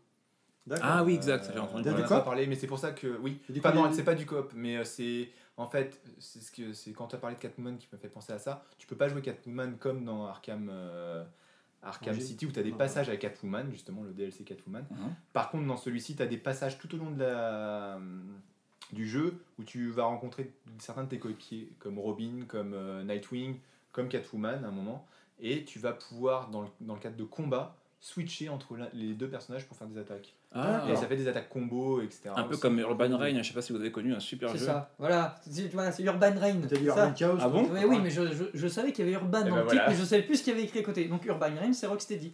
Non, Si, non, si. Urban Reign. ah Enfin, il non. s'appelait pas Rocksteady, je crois, à l'époque. Mais On euh, parle pas de la même chose. Il est sorti en 2005. euh, Non. en 2005, en même temps que Shadow of the Colossus, c'est un jeu de baston avec, euh, je crois que c'est par Namco, euh, parce que je reconnais le style, l'animation et tout. Et dans ce jeu-là, en fait, tu joues avec un personnage un peu à la, à la Statham, euh, à cette baraque qui se tape super bien. Et à un moment donné, tu euh, requiers dans, dans, dans ton groupe, ton, ton- groupe de 1, une personne supplémentaire qui combat avec toi. Et cette personne, tu peux switcher avec elle et tu peux faire des coups à deux, ça fait des prises. euh, ouais, t'as raison, mais c'est encore autre chose. Mais je vais y D'accord. arriver. D'ici la fin du podcast, je vais essayer de trouver. D'accord, podcast de 2016. Donc là, tu peux le faire aussi D'accord, dans celui-ci. C'est assez, assez euh, c'est c'est rare, hein. il n'y en a Mhm. pas beaucoup des passages comme ça. Et puis, tu as des, deux petits DLC qui sont sympas. Il y en a un qui est pas mal avec euh, Harley Quinn. Ah. Euh, il dure pas longtemps, il dure euh, 45 minutes, il est vraiment très très court. Mais Et il est euh, sympa parce qu'en fait, elle a un- une spécialité Batman dans, dans, les, Ar- dans, les- dans, dans la série des Arkham. Euh, il a son mode, euh, je sais plus comment il s'appelle, le mode où il passe avec une vision et il voit à travers les murs. La- les- Euh, La vision vie du détective. Ouais, c'est ça, le mode détective, la vision détective. Et euh, Harley Quinn, elle a aussi une, une vision un peu spéciale. De la folle. Mais de la folle, effectivement, ça, parce qu'en fait, elle- sa vision devient un peu colorée, il y, a des, il y a des mots écrits un peu partout, et elle entend un peu mieux les bruits. Et, euh, Ça te fait comprendre que dans sa tête, c'est pas très clair. c'est vraiment vu, très imprégnant, est c'est très bien fait. Euh, le problème de ce DLC, c'est que oui, en 40 minutes, il est réglé, il est, il est géré. Bon, il était vendu avec, euh, avec le jeu, mais... euh, Oui, en 10 minutes à peu près même. Ouais, mais moi j'ai pris mon temps. Moi Ah je oui, prends mon temps dans les jeux. Terrible pour t'en parler. Moi dans les jeux, j'explore, je vais regarder Non, mais t'as raison, comme ça, Oui, on voilà. pour ton argent. Je lui ai prêté, Exactement. je lui ai prêté euh, Dishonored sur PS3. Que j'ai presque fini. On avait commencé ensemble chez lui, enfin je le laissais jouer. Sauf que chaque canette, chaque poubelle, il regardait tout, on n'avançait pas quoi. Pour une pièce, pour un, un couloir, il mettait deux il heures. rend hommage au travail des Non, développeurs, mais tu ah, vois, ouais, c'est fatigant quoi. Une dernière question, après on va continuer. Euh, tu parlais de la Batmobile tout à l'heure, des fois c'est un peu trop abusé. Est-ce que dedans dans le jeu, quand tu vas acheter le pain, tu prends la Batmobile ou pas? Non, mais j'ai lu partout sur internet que c'était un peu excessif la Batmobile. Alors tu peux te balader dans. Moi je préfère me balader dans la ville sans la Batmobile. Parce que si tu utilises le, le grappin en mode boost, euh, quand tu améliores ton, ton équipement, tu peux te mettre en boost sur, euh, sur le grappin. Donc tu appuies plusieurs fois sur, sur un bouton de la manette, c'est X je crois. Et du coup ça te fait aller beaucoup plus vite. Et donc pour traverser la ville en ligne droite, à vol d'oiseau, c'est beaucoup plus simple, je, bon, enfin moi je trouve, de le faire en vol. Ok. que d'utiliser la Batmobile. Donc la Batmobile, si tu veux traverser la ville, tu utilises si tu as envie, mais c'est un peu plus long, tu comptes dessus, voilà. Ouais. Donc la Batmobile va, peut être beaucoup plus dans le jeu sur certaines séquences qui sont un peu pénibles, je peux le reconnaître. Quand tu es, quand t'es dans le métro, tu prends la Batmobile euh, dans les souterrains, euh, tu D'accord. as des passages, tu dois éviter des obstacles, etc. Ce qui est pas mal fait parce que tu, en fait, dans le métro, c'est c'est cylindrique. Et ce qui fait que la Batmobile, bah, tu la fais décoller et, et elle suit Ah, le tu mur et elle peut être au plafond, etc. Pour éviter des, des, des pièges. Ah, comme Roll Cage. Voilà, mais c'est trop. C'est vrai que ça peut être trop parce que du coup, il y a, il y a beaucoup ça. Et puis après, tu as une phase aussi de tank avec la Batmobile. En appuyant sur une gâchette, la Batmobile se transforme en tank pour euh, se battre contre d'autres tanks qui sont disséminés partout dans le jeu. Ok. Ça, ça peut être fastidieux comme, euh, comme chiant. qui sont un peu chiants. Bah, disons que la, su- moi, le, après, su- la petite parenthèse pour dire sur la Batmobile, c'est que par moment, la maniabilité, j'étais pas super convaincu. Ouais, c'est vrai. Il y a des moments, c'était pas. J'ai pas C'est le petit point noir, ouais. Ouais. Bah, c'est le... Moi, ce je l'ai pas fait le jeu, mais de ce que je lis partout sur Internet, globalement, c'est ça. Très bien, on va... Donc, merci euh, Inaman pour cette magnifique actu perso. Euh, on va continuer. Euh, Donovan, c'est toi, c'est moi, c'est moi, c'est toi. Vas-y, vas-y, fais-toi plaisir, lâche-toi. Lâche yourself, comme on dit dans une langue qui n'est pas encore créée.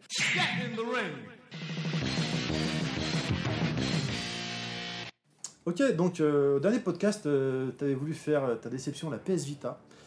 Euh, initialement, je voulais pas faire d'actu perso et je suis parti en vacances.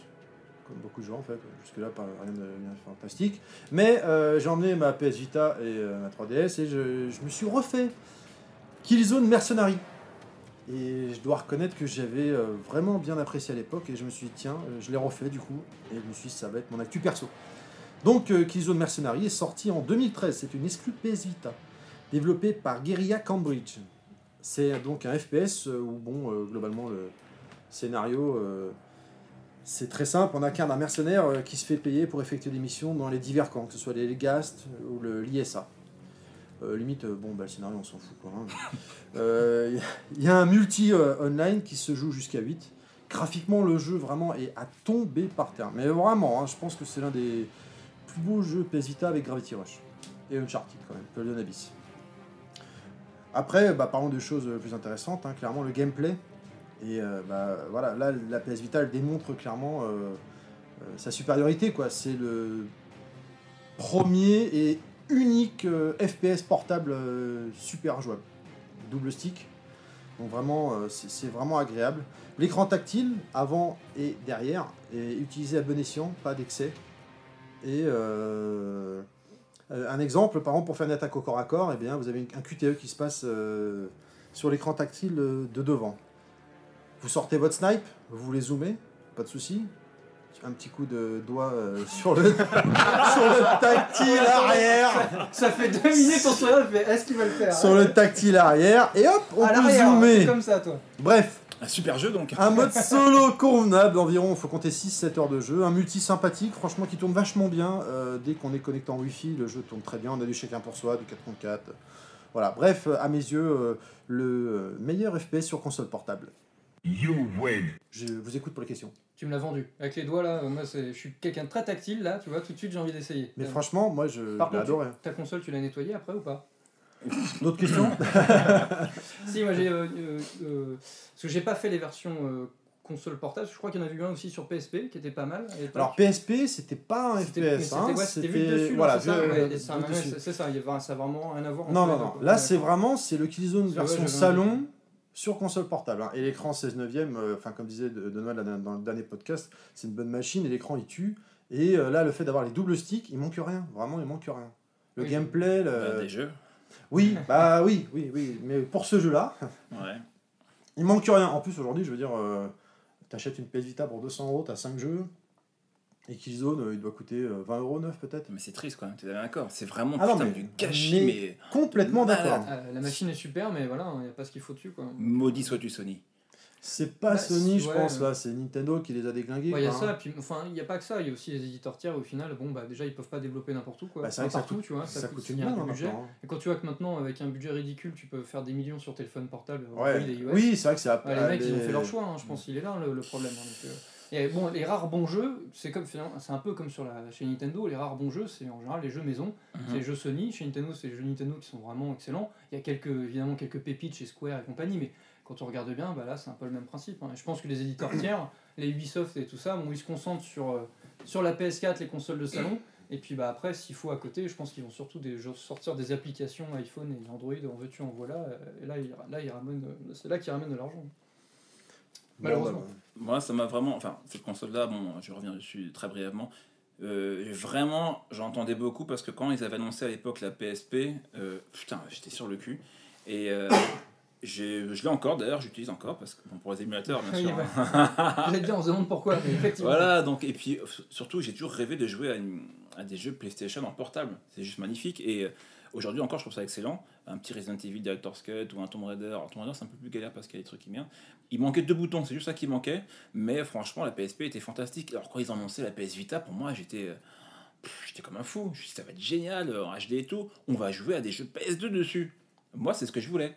Franchement, même jouer à des jeux PS4 maintenant. non, mais c'est une connerie ça. Mais je me dis, elle, est, elle en a dans le ventre quoi. Et en fait, non. euh, Sony, je sais qu'ils ils sont contre le fait de, de, de faire d'émulation euh, de leurs propres jeux dessus. Et c'est vraiment dommage parce que là, franchement. Alors, moi je suis pas d'accord parce que tu as des jeux. euh, Ah, regarde, ça- moi j'ai acheté Power Stone 1 et 2, euh, c'est une émulation ni plus ni moins sur PS Vita. Hein.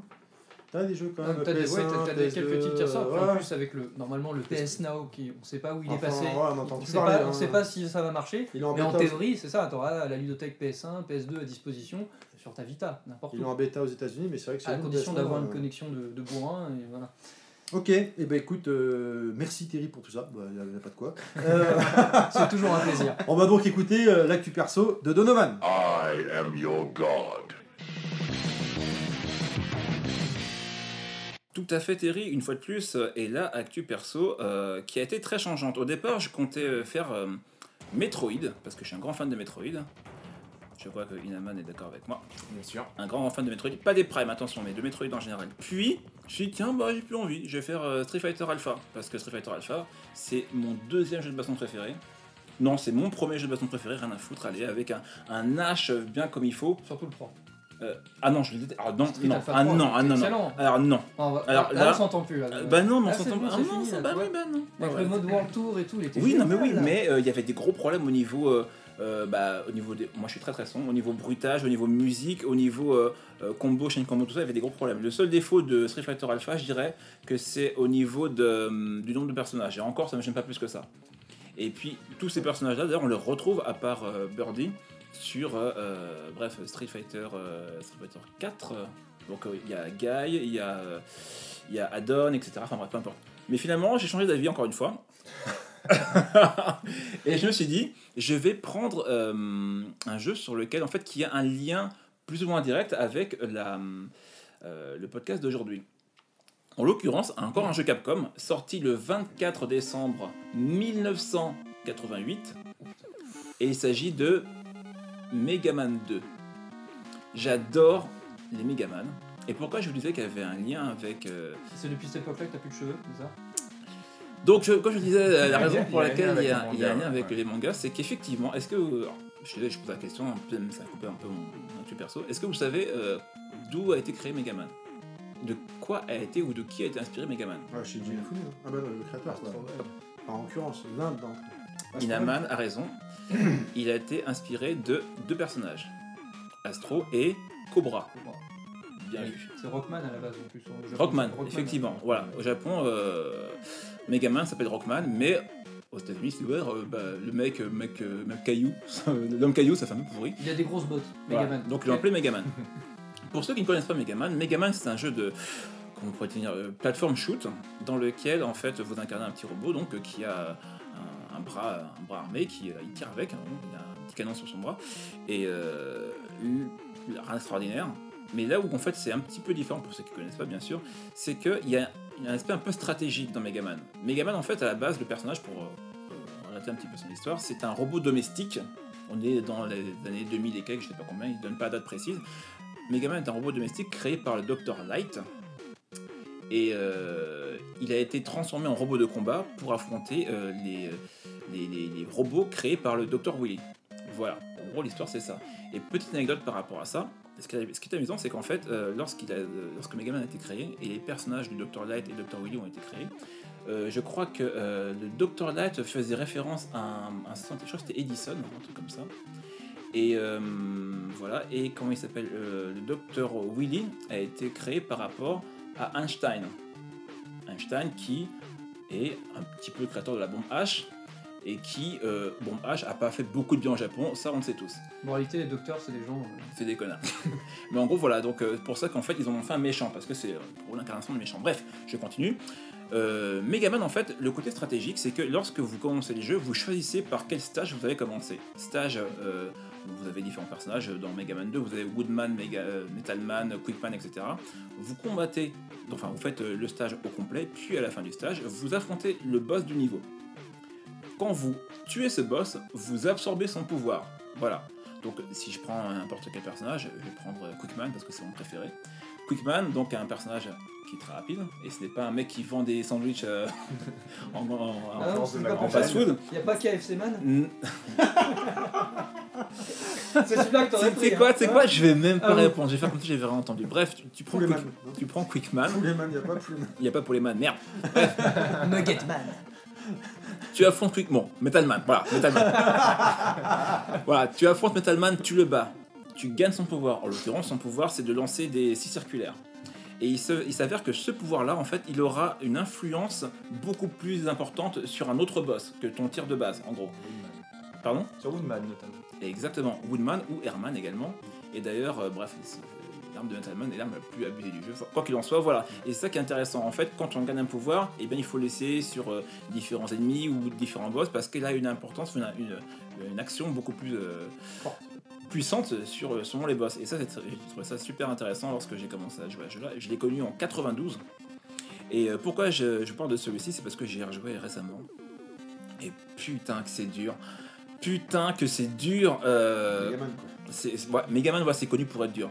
Même si le 2 est clairement le plus facile de tous, il est dur parce que on est tellement habitué à des jeux qui sont euh, simples d'accès où tu as des tutos dans tous les sens. Là, ne serait-ce que pour la, comment dirais-je, euh, l'inertie du personnage, quand tu appuies sur le bouton, c'est pas immédiat. Il y a un léger laps de temps où il, comme s'il prenait son appui au sol. Sauf qu'entre le moment où tu as l'animation du personnage au sol et l'animation du personnage en l'air, tu as une frame. Donc euh, voilà. Mais tu as une certaine inertie, pareil, quand il retombe, c'est, c'est, il est lourd. hein, et c'est euh, très très difficile de, de- de se remettre à, à ce genre de jeu. C'est à cause de ces grosses bottes. Certainement, certainement, mais quoi qu'il en soit, euh, le jeu est toujours aussi génial. Et euh, il a- m'a beaucoup influencé. euh, j'en ai, j'en ai même fait une animation 3D. Toi, tu sais, Thierry, j'en ai fait une il y a quelques années. J'ai- j'ai- J'adore vraiment Megaman, il m'a beaucoup influencé. Il y a eu énormément de, de suites. Il y en a eu, euh, je crois qu'il y a 10 Megaman. Il y a même une adaptation euh, faite par un fan, c'était euh, Megaman vs Street Fighter. Non, c'est pas des conneries. Non, c'est Capcom oui. Capcom. Non, non, c'est un, c'est un Ah fan oui. qui l'a fait. Capcom a kiffé. Et je crois que c'était pour l'anniversaire de Megaman. Pour le Je sais 25 pas ans de Megaman. Ouais, peut-être. sais truc comme ça, une bêtise. Ouais, ils ont, Ouais. ils ont, euh, comment dire, ils ont plébiscité le truc en fait. Ils ont fait un peu le buzz autour euh, sur Facebook. euh, sais Ouais. Il y a eu tout un truc autour, c'était sympa. J'ai essayé le jeu, mais bon, bref, euh, c'était moyen. Et euh, donc voilà, en gros, euh, Megaman 2, j'ai rejoué pour, euh, pas- pour le plaisir, voilà, parce que quand même euh, des, des vieux joueurs et euh, très très très difficile. Très très difficile, mais j'ai vraiment quand même pris mon pied et, euh, et voilà, je- j'en ai fait mon actu perso euh, pour le coup. Ah. You win. Voilà. Des questions, les gars, ou pas? Non, très bien, parti Non, Si, si. t'as euh, tout dit là. et- Ouais. ouais, on y a tous joué, je pense, ici. Euh, moi, les Megaman, personnellement, trop dur. Bah C'est ouais, très c'est- dur. Je joue au 1 sur NES, au 2, Le 1, c'est une calamité. hein, très très putain. dur. Il y a Megana- Megaman X, je crois. sur Megaman X, effectivement. Alors, je, pour vous, je sais pas, mais moi j'étais persuadé qu'en fait, Megaman de Megaman 1, 2, 3, etc. et Megaman X, c'était le même personnage. Oui, moi aussi, oui. Bah non. Bah oui. C'est pas Bah, enfin, personne. bah non. En plus, il n'y a pas une histoire de. Le Megaman, par exemple, 3 aux États-Unis, c'est pas le même. C'est pas le Megaman 3 Non, non, chez nous, ah si, je sais si, pas non, quoi, il y a pas un délire comme ça, j'avais cru. Non, c'est juste le nom qui change, Rockman, Megaman, c'est tout. Ah, d'accord, je Sur croyais. les Final Fantasy, on a eu des embrouilles comme ça. D'accord. Mais euh, ouais, non, Megaman, euh, en, en même temps, c'est vrai que le- c'était une saga de jeux assez difficile, mais c'était aussi, je pense, une- un peu le, le, le truc de l'époque. quoi. Il y avait beaucoup de jeux qui étaient quand même super durs, et c'est vrai qu'aujourd'hui, dis, ça a bien changé. Ça a bien changé. Et moi, j'ai une question, c'est euh, qu'est-ce- est-ce que tu attends Mighty Nine avec impatience? Ah oui, c'est vrai, tiens. ça Parce que Alors, c'est le- Kickstarter de c'est- chez Jim Ouais, voilà, et, euh, Kenji Inafune, c'est normalement celui qui va Ah oui, reprendre le flambeau, euh, Megaman en théorie, donc ça va être son petit frère. Euh, absolument pas. Pourquoi? Parce qu'en fait, bah, c'est C'est Karim. payant. Faut quickstarter Non T'inquiète pas pour moi. Euh, bah pas du tout. Pourquoi? Parce qu'en fait, bah, Karim en avait parlé parce que j'en étais, j'étais même pas au courant. Karim en a parlé, il m'a dit ouais et tout, euh, il m'appelle Mighty, je sais pas quoi, Mighty Boy, un truc comme ça. Je dis ah bon? Bah je regarde, j'aime pas du tout le design. Vraiment, j'aime pas du tout le design. Et euh, non, euh, voilà, le mec il veut, il essaie de, de relancer un truc. et ça prendra jamais, euh, voilà, ce sera jamais Megaman. Pour moi, je suis désolé. Voilà. Euh, Tu restes dans le passé. T'es un mec, t'es un homme du passé. Je suis, je suis un peu un Cabrel, t'as vu Non, mais c'est bien, t'as raison. non, mais voilà, pour moi, Megaman, c'est indétrônable. Ça reste quand même un, un, un de du jeu vidéo et une référence au niveau de la difficulté. Je sais pas si vous connaissez la musique du Dr. Willy. Euh, en fait, c'est bref, peu importe. Au Japon, elle est super connue.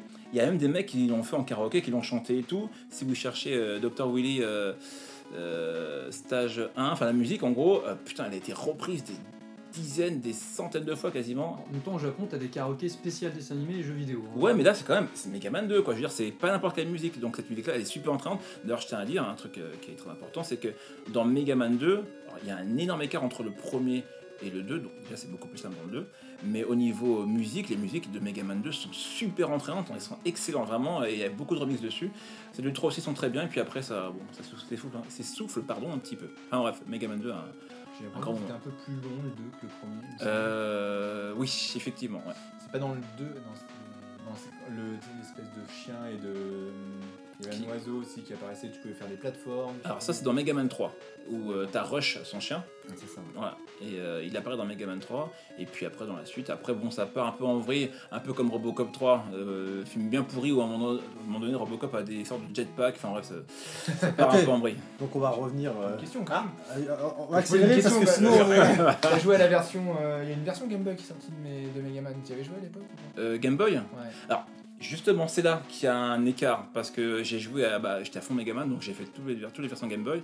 Et en gros, Mega Man 1 de la Game Boy avait les boss de Mega Man 2. D'accord. Voilà. Et Mega Man 3, pareil, bah, il avait les boss de Mega Man 4, etc. Enfin, c'était décalé. Le- Sans décaler, d'accord. Voilà. Ouais, le gameplay restait le même. Mais- Mais, c'est un très bon jeu sur Game Mais Boy. c'était beaucoup plus dur sur Game Boy, je t'assure. Vraiment un truc de dingue. Mais euh, voilà, j'en- j'ai arraché mes cheveux qui, que j'ai plus aujourd'hui. Ah, c'est pour ça. C'est pour ça, mais voilà. D'accord.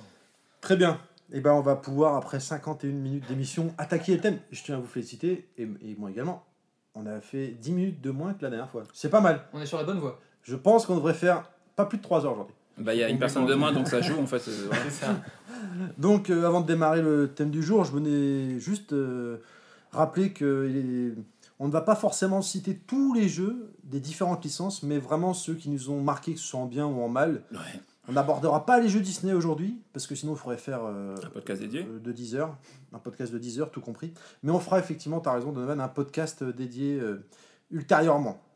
Euh, bah, on va commencer avec la licence euh, Tortue Ninja, avec euh, notamment euh, Clad euh, pour démarrer, donc il va Oh nous parler de son Tortue Ninja. euh, je t'écoute. On t'écoute, Clad. Alors, bon bah oui, effectivement, ça commence avec un jeu qui s'appelle Teenage Mutant Hero Turtles Fall of the Footland. Traduction, Tortue Ninja. Ouais, Voilà. Sur Game. Boy, euh, sorti le 3 août 1990, Beau un gosse. peu de précision, euh, édité et développé par Konami. On se rendra compte d'ailleurs au fur et à mesure du podcast qu'ils ont fait quand même pas mal d'adaptations vrai, de ouais, ouais. jeux vidéo, euh, ouais. de dessins animés en jeux Ouais. vidéo. Je j'avais pas, enfin je m'en étais pas rendu compte à ce moment-là à l'époque. Bon, les, les souvent- marques, ouais voilà, comme et souvent des bons jeux, en plus, hein. moins. C'est vrai, mais Tortue Ninja sur Game Boy que j'ai trouvé très très bon. Alors voilà, effectivement, Ouais, moi ça m'a, j'ai choisi ce jeu-là parce qu'effectivement j'ai joué à l'époque Ah ouais, avec, mes, avec mes petits doigts boudinés sur ma petite Game Boy là, j'étais Ah, comme un dingue. gros. Euh, oui, comme, comme tous, les, tous, tous les enfants, non Cartman J'avais une ossature lourde. Bien Euh, joué. Non, ouais, donc effectivement, c'était bah, c'était quoi? C'était un beat'em all. Un truc assez basique, hein, un peu la double dragon. On avait donc euh, les quatre tortues euh, Raffaello, Donatello, Leonardo et Michelangelo. Et DiCaprio. non, lui, il arrivait après. C'était un, c'était un personnage caché. Donc, on sélectionnait une des tortues et après, on partait à l'aventure. Alors, le scénario était extrêmement bien ficelé. C'était un truc de malade. Il se trouvait que Shredder kidnappait April il fallait aller la sauver. Mais c'est du jamais vu ça Ah, ça, à l'époque, c'était un standard, mec. Putain, les mecs ils innovaient. Ah ouais, c'était, c'était un truc de fou quoi. Et donc on parcourait les niveaux, alors il y en avait 5, c'est, c'est beaucoup. hein. il y en avait 5 niveaux et donc on parcourait les niveaux euh, façon beat'em all, on désinguait tout ce qui se présentait, hein. facile, Mhm. assez basique. Moi, Euh, si jamais on mourait, et ben en fait notre euh, tortue se retrouvait capturée et on devait en sélectionner une des trois autres, donc ça nous faisait 4 vies en gros. Autant vous dire que c'était amplement suffisant pour finir le jeu. Euh, donc effectivement, euh, J'ai pas fini moi. on faisait donc le jeu avec des. Ouais, moi, je l'ai fini. Sauf que bon, Raffaello, euh, surpris. t'es un peu pourri quand même. hein. Alors en fait, ouais, il y avait- il y avait une différence. Quand même, ce qui était pas mal, c'est qu'il y avait quand même une différence de gameplay entre guillemets entre chaque tortue, c'est qu'elles n'avaient pas la même allonge. Donc du coup, euh, valait mieux prendre Donatello parce qu'avec son bâton, forcément, on tapait plus loin, ou Leonardo qui avait à peu près la même allonge. les Par contre, le, celui qui est resté avec ses sailles, Ah, c'est donc super. a priori, euh, Hmm. Ah, c'est Raffaello ça? euh, Le c'est Michelangelo, je crois. Non, Michelangelo, c'est le Munchak. C'est le Nunchaku, ouais, c'est Ouais, ça. Raphaël, c'est le Sai. C'est ça, Voilà, c'est ça. ça. Bah lui, par contre, c'était le le plus pourri. C'était le plus dur, effectivement. Donc alors, ils avaient quoi? Ils avaient un petit coup en avant avec leur, leur truc. Oui. Ils avaient, quand on sautait, on pouvait faire un coup de pied sauté, normalement, si je me rappelle bien, et quand on se baissait, on en envoyait des shurikens. Ouais, mais on est- Ah C'était oui. très pratique, hein, d'ailleurs. À l'époque, on n'était pas à la PS Vita. Rappelez-vous l'époque Ah quand tu jouais à ça sur ta GB dans ta chambre, Bon, mais j'étais ouf quoi. Moi je l'avais euh, eu aussi, j'étais taré quoi. Ce qu'il faut, il faut Tu mettais la s'imaginer. loupe dans le noir et tout.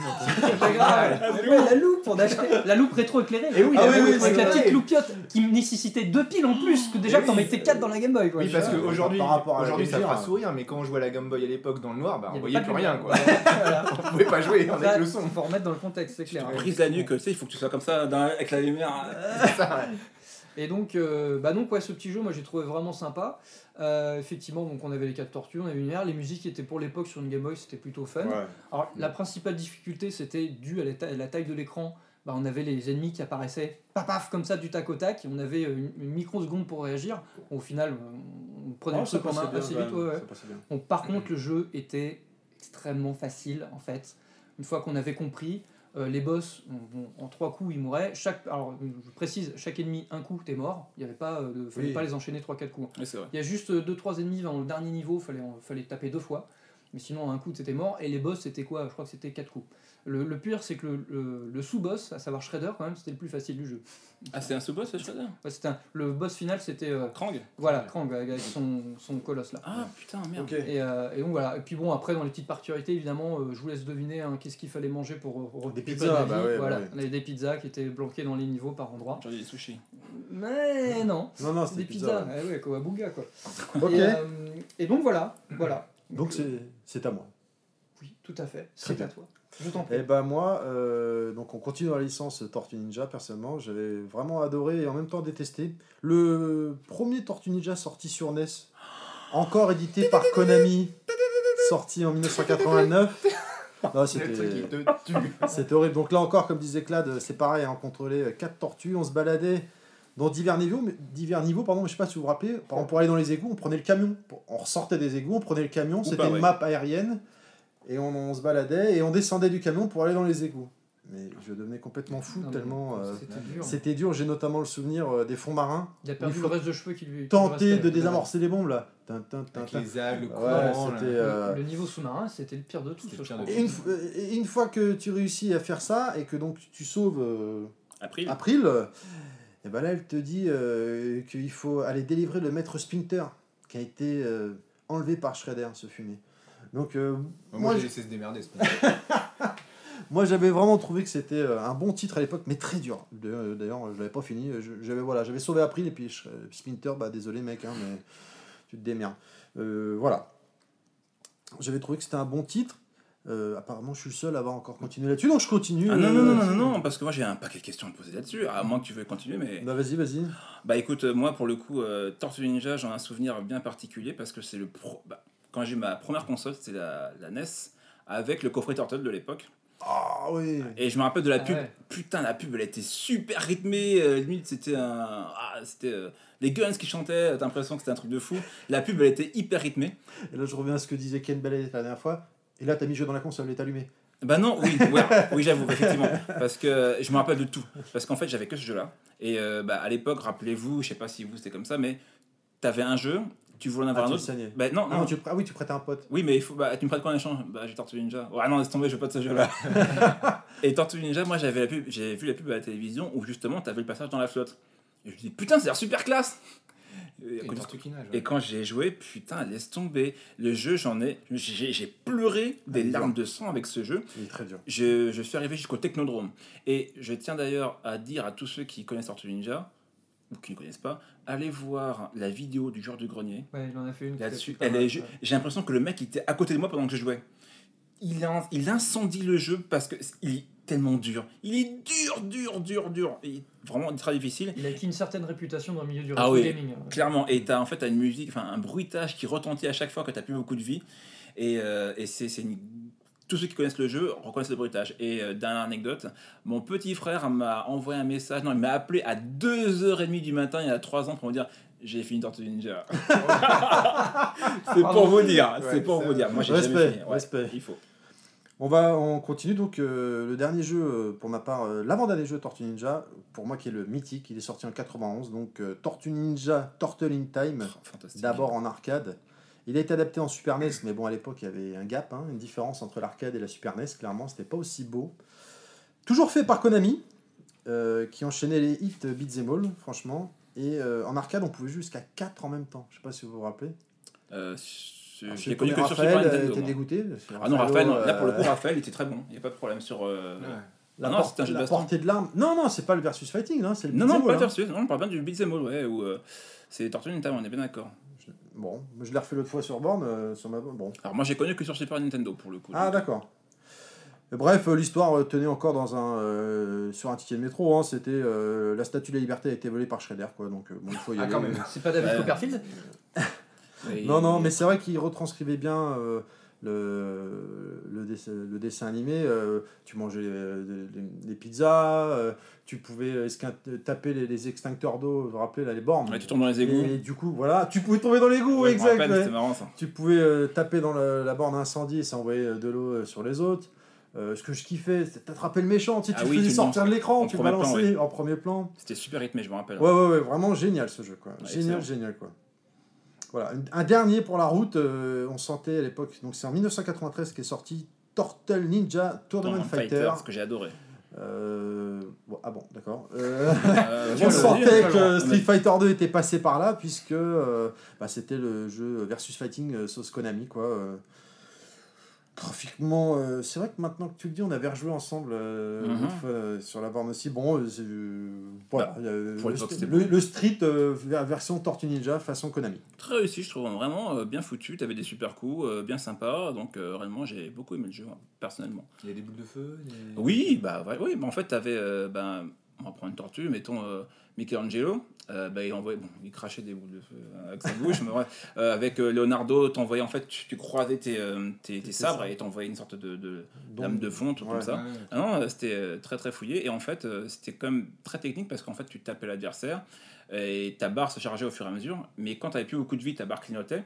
Et euh, quand tu prenais des coups ou quand tu en donnais, ta barre de, de super montait beaucoup plus vite. Et pour pouvoir la déclencher, tu appuyais sur euh, deux boutons, les deux gros coups, euh, X et A, pour le coup c'était ça.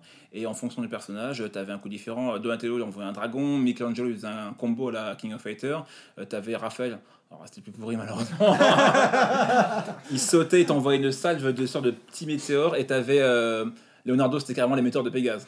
Ah, bien. Et, ouais, c'était vachement classe. hein. Et ce qui était vraiment vraiment bien foutu dans ce jeu-là, les tortues, les quatre uniquement, pouvaient en fait, quand tu faisais deux fois arrière, faire des saltos et esquiver tous les coups. Donc si tu maîtrisais bien, tu pouvais esquiver carrément un super pouvoir et ça rendait super classe, vraiment. Si je comprends bien, c'était juste improbable, mais c'était bien. C'était vachement bien. Parce que Tortues Ninja qui balancent des coupes des, des boules de feu et compagnie, c'est un peu. euh, Bah, mais franchement, c'était super classe. mais bon, là, ils sont vraiment inspirés. bien avec le gameplay là. Ils sont inspirés du comics, là, beaucoup plus que du dessin animé. Alors, tu fais bien effectivement de parler du comics parce qu'en faisant euh, les recherches et en parlant avec Inaman, m'avait fait gentiment remarquer que, euh, attention, Tortue Ninja est un comics et non pas une adaptation, et non pas un dessin animé, pardon, puisque c'est le thème du jour, dessin animé et manga en jeu vidéo. Mais bon, nous, on l'a connu en dessin animé, Ouais, donc ça, rentre dans la catégorie dessin animé.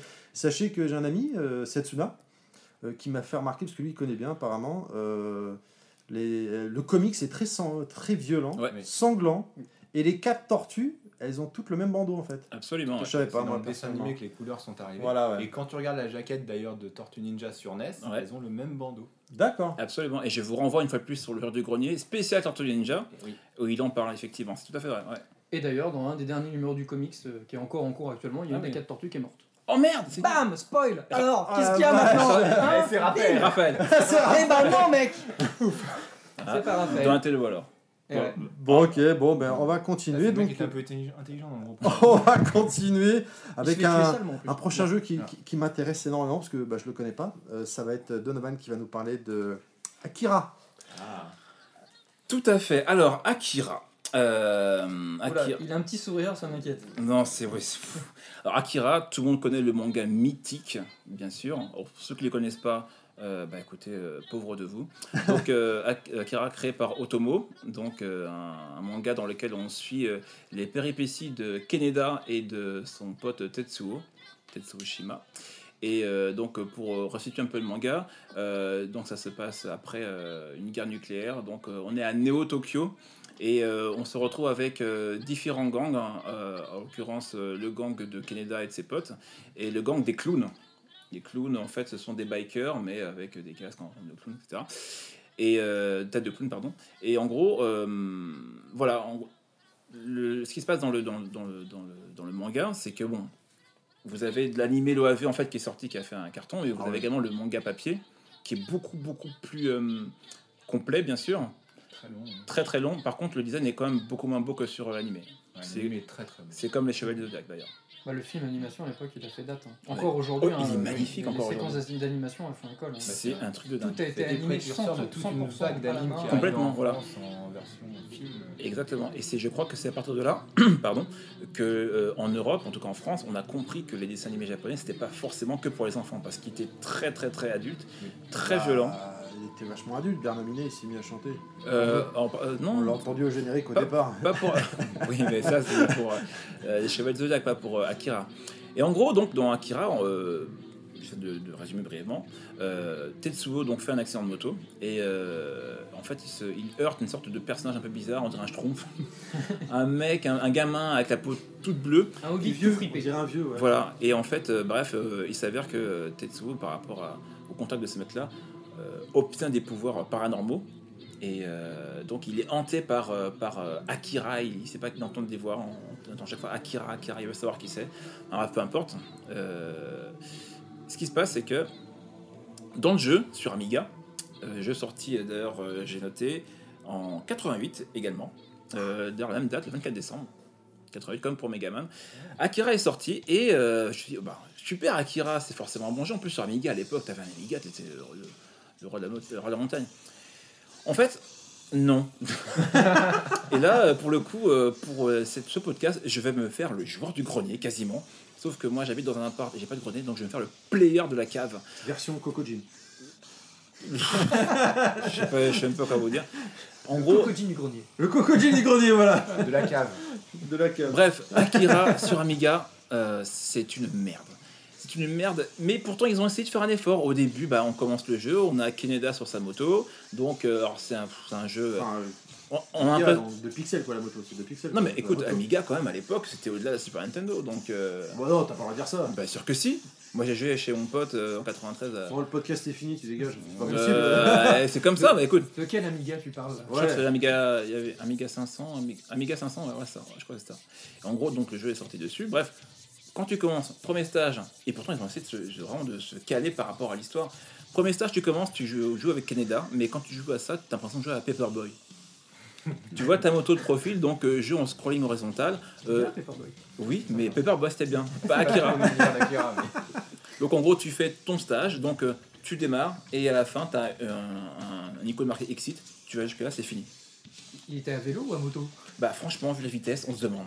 C'est c'est nul, c'est chiant, c'est- ennuyeux à mourir. Donc tu fais le premier stage avec Canada, hop, second stage, euh, là, entrecoupé par des petites, c'est pas des scènes cinématiques, c'est des images en fait qu'ils ont pris euh, donc euh, de la, de la séquence du film. Ah, c'est pas mal ça, non? Euh, Enfin, version Amiga, quoi. Bah disons qu'en fait oui, euh, oui, oui, non. Non, non, c'est quand même beaucoup, beaucoup plus beau que était sur NES, on est d'accord. Mais ça reste quand même en deçà de ce que tu vois dans, dans le dessin animé. Bref, entrecoupé de séquences, il t'explique oui, donc voilà, il s'est passé ça, ça, ça, ça. Il t'explique donc l'accident de Tetsuo. Après, bah tu joues avec Tetsuo. Là, c'est un passage plateforme, mais il est long.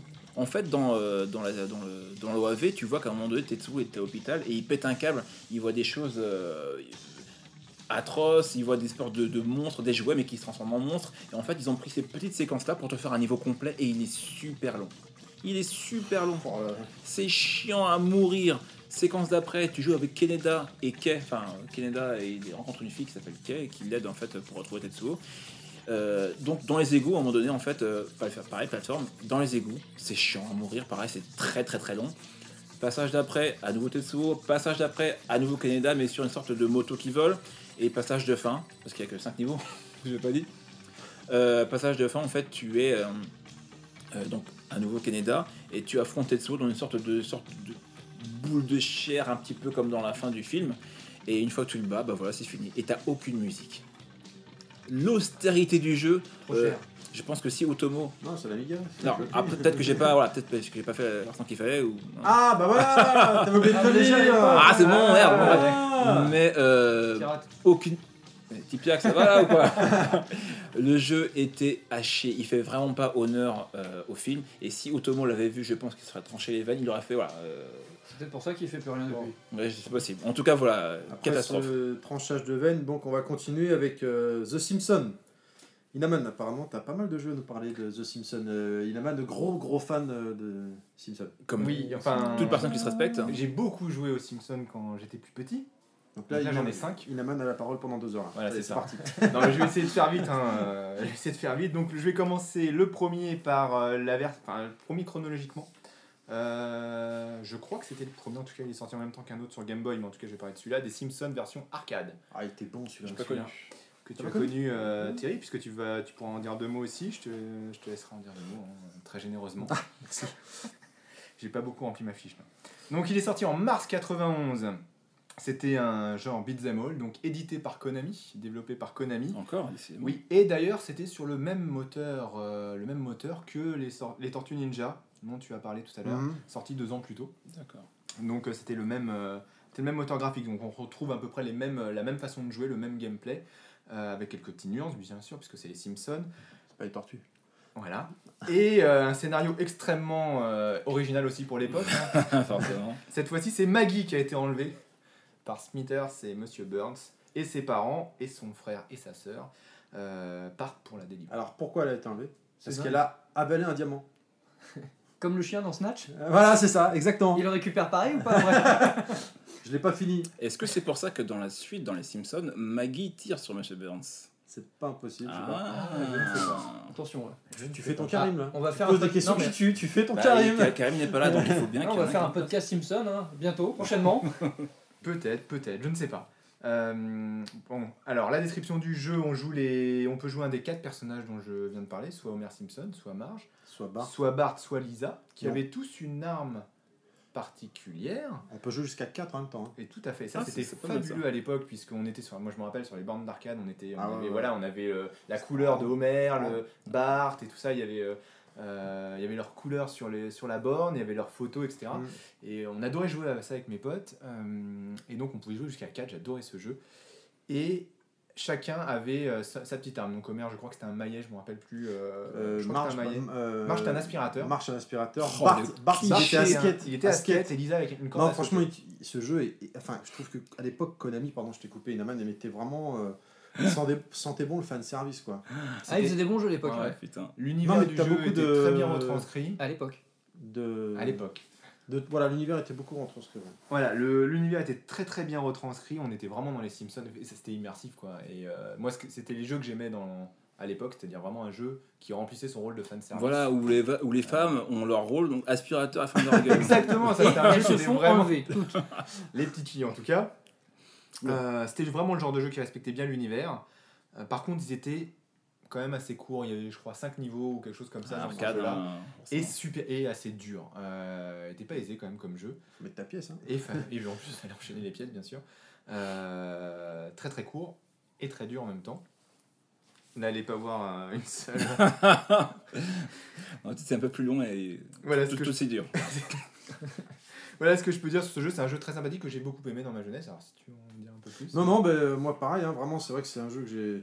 que quand je le, je le voyais dans les fêtes foraines ou quoi, j'étais très content d'y rejouer, d'y- de pouvoir y jouer parce qu'il sentait vraiment bon le, le fan service, beaucoup de petites références euh, de- dans les niveaux, tu pouvais voir. euh, en arrière-plan, le, le, le barman euh, que- Mm. qui, sortait, qui sortait de son bar, euh, le clown, Toasty, euh, Krusty. Krusty, pardon, le clown. des ennemis c'est pas gros point. Euh, leur podcast. Euh, Krusty, tu pouvais le voir passer en arrière-plan. euh, après, tu te baladais dans, dans le jeu. C'était dans, ça se passait à un niveau dans la fête foraine. Oui. Et euh, voilà, il y avait beaucoup, beaucoup de références comme ça. Enfin, il y a, d'autres jeux comme ça que Konami a fait, hein, notamment Beat'em où à chaque fois, tu as plein de références. C'est vraiment, quand t'aimes bien le- la série en question, c'est vraiment super sympa. quoi. C'est un vrai plaisir à jouer. Ouais, tu te demandes ce qui s'est passé parce que du coup, effectivement, Konami, ils s'assuraient à mort. Konami, Ah, c'était. franchement, on va les années d'autres après. 90, Ah oui, ah ouais, et, ouais, euh, dans Après, les ils ont eu années un- ils ont eu un âge 90. d'or. hein. Putain, Bah, les années 90, c'était leur âge d'or. Et Euh, puis PES est arrivé, et puis voilà. Et Non, ça allait encore, mais c'est c'est vrai qu'après, ils n'ont pas fait les bons choix, je pense aussi. Ils, ils ont peut-être perdu, parce que ça, c'est des licences, hein, donc c'est pas les leurs. Ils ont, ils ont peut-être perdu les droits. Vous vous ou- rendez compte quand même que ce sont les seuls qui ont fait un Astérix bah, J'allais venir après, tu m'as niqué, mais. euh, Excuse-moi. J'ai pris mes tests. Non, mais maintenant ils ont des salles de sport donc c'est bon. Oh putain, ça, ça me rend mal. Enfin, c'est.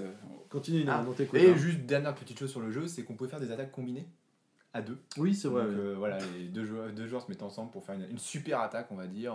Et ça, c'était assez sympa aussi. euh, un mode de jeu un peu particulier Mhm. euh, qui était sympa. Vas-y, continue. continue sur l'autre Ah jeu oui, oui, tout à fait. Bah, il Voilà. n'y a que toi. Donc, euh, D'accord, j'en ai encore euh, 4. on y Donc va. là, je vais passer à deux jeux Simpson sur, euh, sur Game Boy. C'est pas des jeux qui m'ont marqué à l'époque parce qu'en fait, c'est en, refaisant les, Les fiches, les quoi. fiches, euh, que je me suis rappelé que j'avais joué à ces jeux-là quand j'étais petit. Du coup, tout, tout m'est revenu. Euh, deux jeux Game Boy. Donc le premier, c'est euh, Bart Simpson Escape from Camp Deadly. Alors je prononce à la française, hein, mais euh, Non, mais tu je, t'assures. fais, je fais au mieux.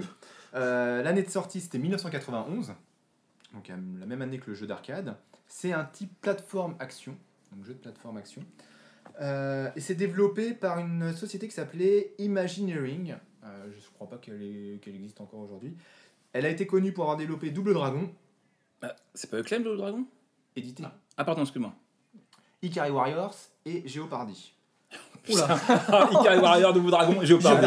Attends, Carry Warrior, c'est SNK. Écoute, j'ai, j'ai- non, bah, c'est peut-être une autre version. Moi, je suis allé sur Ah. la Bible, Internet. euh, quand j'ai fait mes recherches, je Peut-être qu'ils sont se sont occupés de portage Ah, peut-être. ouais. Warrior. Ouais, c'est possible. En tout Ouais, cas, ah oui, oui, ce que j'ai portage, retrouvé, c'est Je ça. pense que c'est ça. hein. Mais enfin, sur NES, Ikari Warrior, Parce pour, que tu pour passes moi, c'est SNK qui l'a ça- m'a un peu surpris. Hein, euh, je c'est euh, que Et édité par, euh, par Acclaim. Acclaim, d'accord. Voilà, bon. Euh, puisque beaucoup de jeux de l'époque euh, des Simpsons étaient édités par, euh, par Acclaim. Donc, l'histoire. Le jeu est basé sur un épisode spécifique de, euh, des Simpsons qui Ah. est euh, les jolies colonies de vacances, en anglais Camp Krusty. Et C'est lequel? Parce que peut-être que je le connais. En fait, alors je vais attends, je te. Ouais, excuse-moi. vas-y. Donc c'était un épisode où Bart et Lisa sont ravis d'aller en camp de vacances, mais qui en fait se révèle être un truc assez horrible, puisqu'ils vont être exploités pour confectionner des porte-monnaies vendus à des Vietnamiens. Ah, c'est le monde à l'envers, Ah, quoi. toute la magie des Simpsons. Voilà, ça, elle- c'était elle le tient dans ce speech résumé quoi. Du dessin animé de l'épisode. Alors le jeu est un petit peu différent, puisque euh, là ça se passe dans, genre, dans, dans un camp toujours, mais c'est devenu le camp de la mort. Camp Deadly, voilà. Mhm. Euh, dirigé par un parent éloigné de Monsieur Burns qui s'appelle Iron, Iron Fist Burns. C'est pas Ah, inventé. Tout le monde a pensé à la même chose D'accord. Ça pique. Et à la fin de la première journée, Bart décide de s'évader. Donc en fait, on va avoir un petit, euh, un petit passage bref dans ce jeu. Enfin, dans la journée de Bart, dans ce, dans ce camp, pardon. Euh, alors moi, à l'époque, ce qui m'intéressait surtout dans les jeux, c'était je regardais les jaquettes, ça me plaisait. Comme Bah, tout comme le tout le monde. ouais, là, j'avais trouvé que la jaquette, c'est vraiment. euh, Moi qui aimais les Simpsons, la jaquette était vraiment sympa avec Bart qui essayait de s'échapper, euh, avec Lisa derrière qui traînait comme, une, Mhm. comme un poids avec, avec ses menottes. Euh, Donc le jeu. Comment dire? Il m'avait pas marqué parce, et j'ai compris euh, pourquoi après en me remettant dedans, euh, en, en me remettant dedans, c'est que euh, alors déjà il était dur, c'était un jeu assez dur, c'était un peu un jeu foutage de gueule quand même, un petit peu puisque vous aviez dans le descriptif vous aviez un premier niveau où vous aviez une sorte de capture de drapeau dans une forêt et vous aviez vous suivez Bart Simpson qui devait choper des drapeaux, il se faisait ag- agresser par ses collègues de camp. Et dedans, alors il y avait euh, le, le gameplay était assez, assez simple, il sautait, il pouvait monter à des arbres, il pouvait récupérer des boomerangs pour tirer sur ses, euh, sur ses copains euh, qui essayaient de le- de l'empêcher d'attraper les drapeaux. Il y avait des abeilles qui vous fontaient dessus, vous pouviez choper un costume spécial qui permettait de résister aux abeilles, costume qui était donné par Lisa en haut d'un- d'une cabane dans un, dans un arbre. Et vous pouvez vous donner aussi un autre costume qui était le costume de footballeur américain qui permettait d'éjecter les camarades, mais fin- finalement le jeu était, était assez, assez linéaire, c'était pas très intéressant, c'était très dur d'éviter tout. Bah. Euh, et ça c'était le niveau 1. Ok, d'accord, bah, ça promet. Euh, ça promet. Euh, le niveau 2, ça s'appelait, c'était le niveau dans la cafétéria, et là, cette fois-ci, Bart était dans une cafétéria, il avait comme arme un hamburger qu'il ramassait, et qui pouvait tirer sur ses copains pareil, ses copains étaient vraiment méchants. Bah, C'est d'ailleurs hein, toujours le même copain qui revenait en plusieurs, en plusieurs exemplaires, de toute façon il se, il se- il se cassait pas la tête. hein. Il était cloné. En même temps, Game Boy, Exactement. Et il pouvait aussi tirer des brocolis. Voilà. Ah, le truc Oui, fait bien Des- des hamburgers, des brocolis. Le niveau 3, bah, c'était le même que le niveau 1.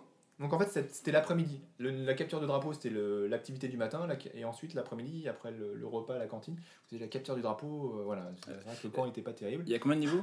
Il y en avait, euh, il y en avait 6. Tu vas tous nous les faire là? Non, non, le niveau 4, le niveau 4 c'était pareil que le niveau 2, mais en plus, plus- en, en plus dur. Et à la fin de ces 4 niveaux-là, bah, Bart décidait enfin de s'échapper.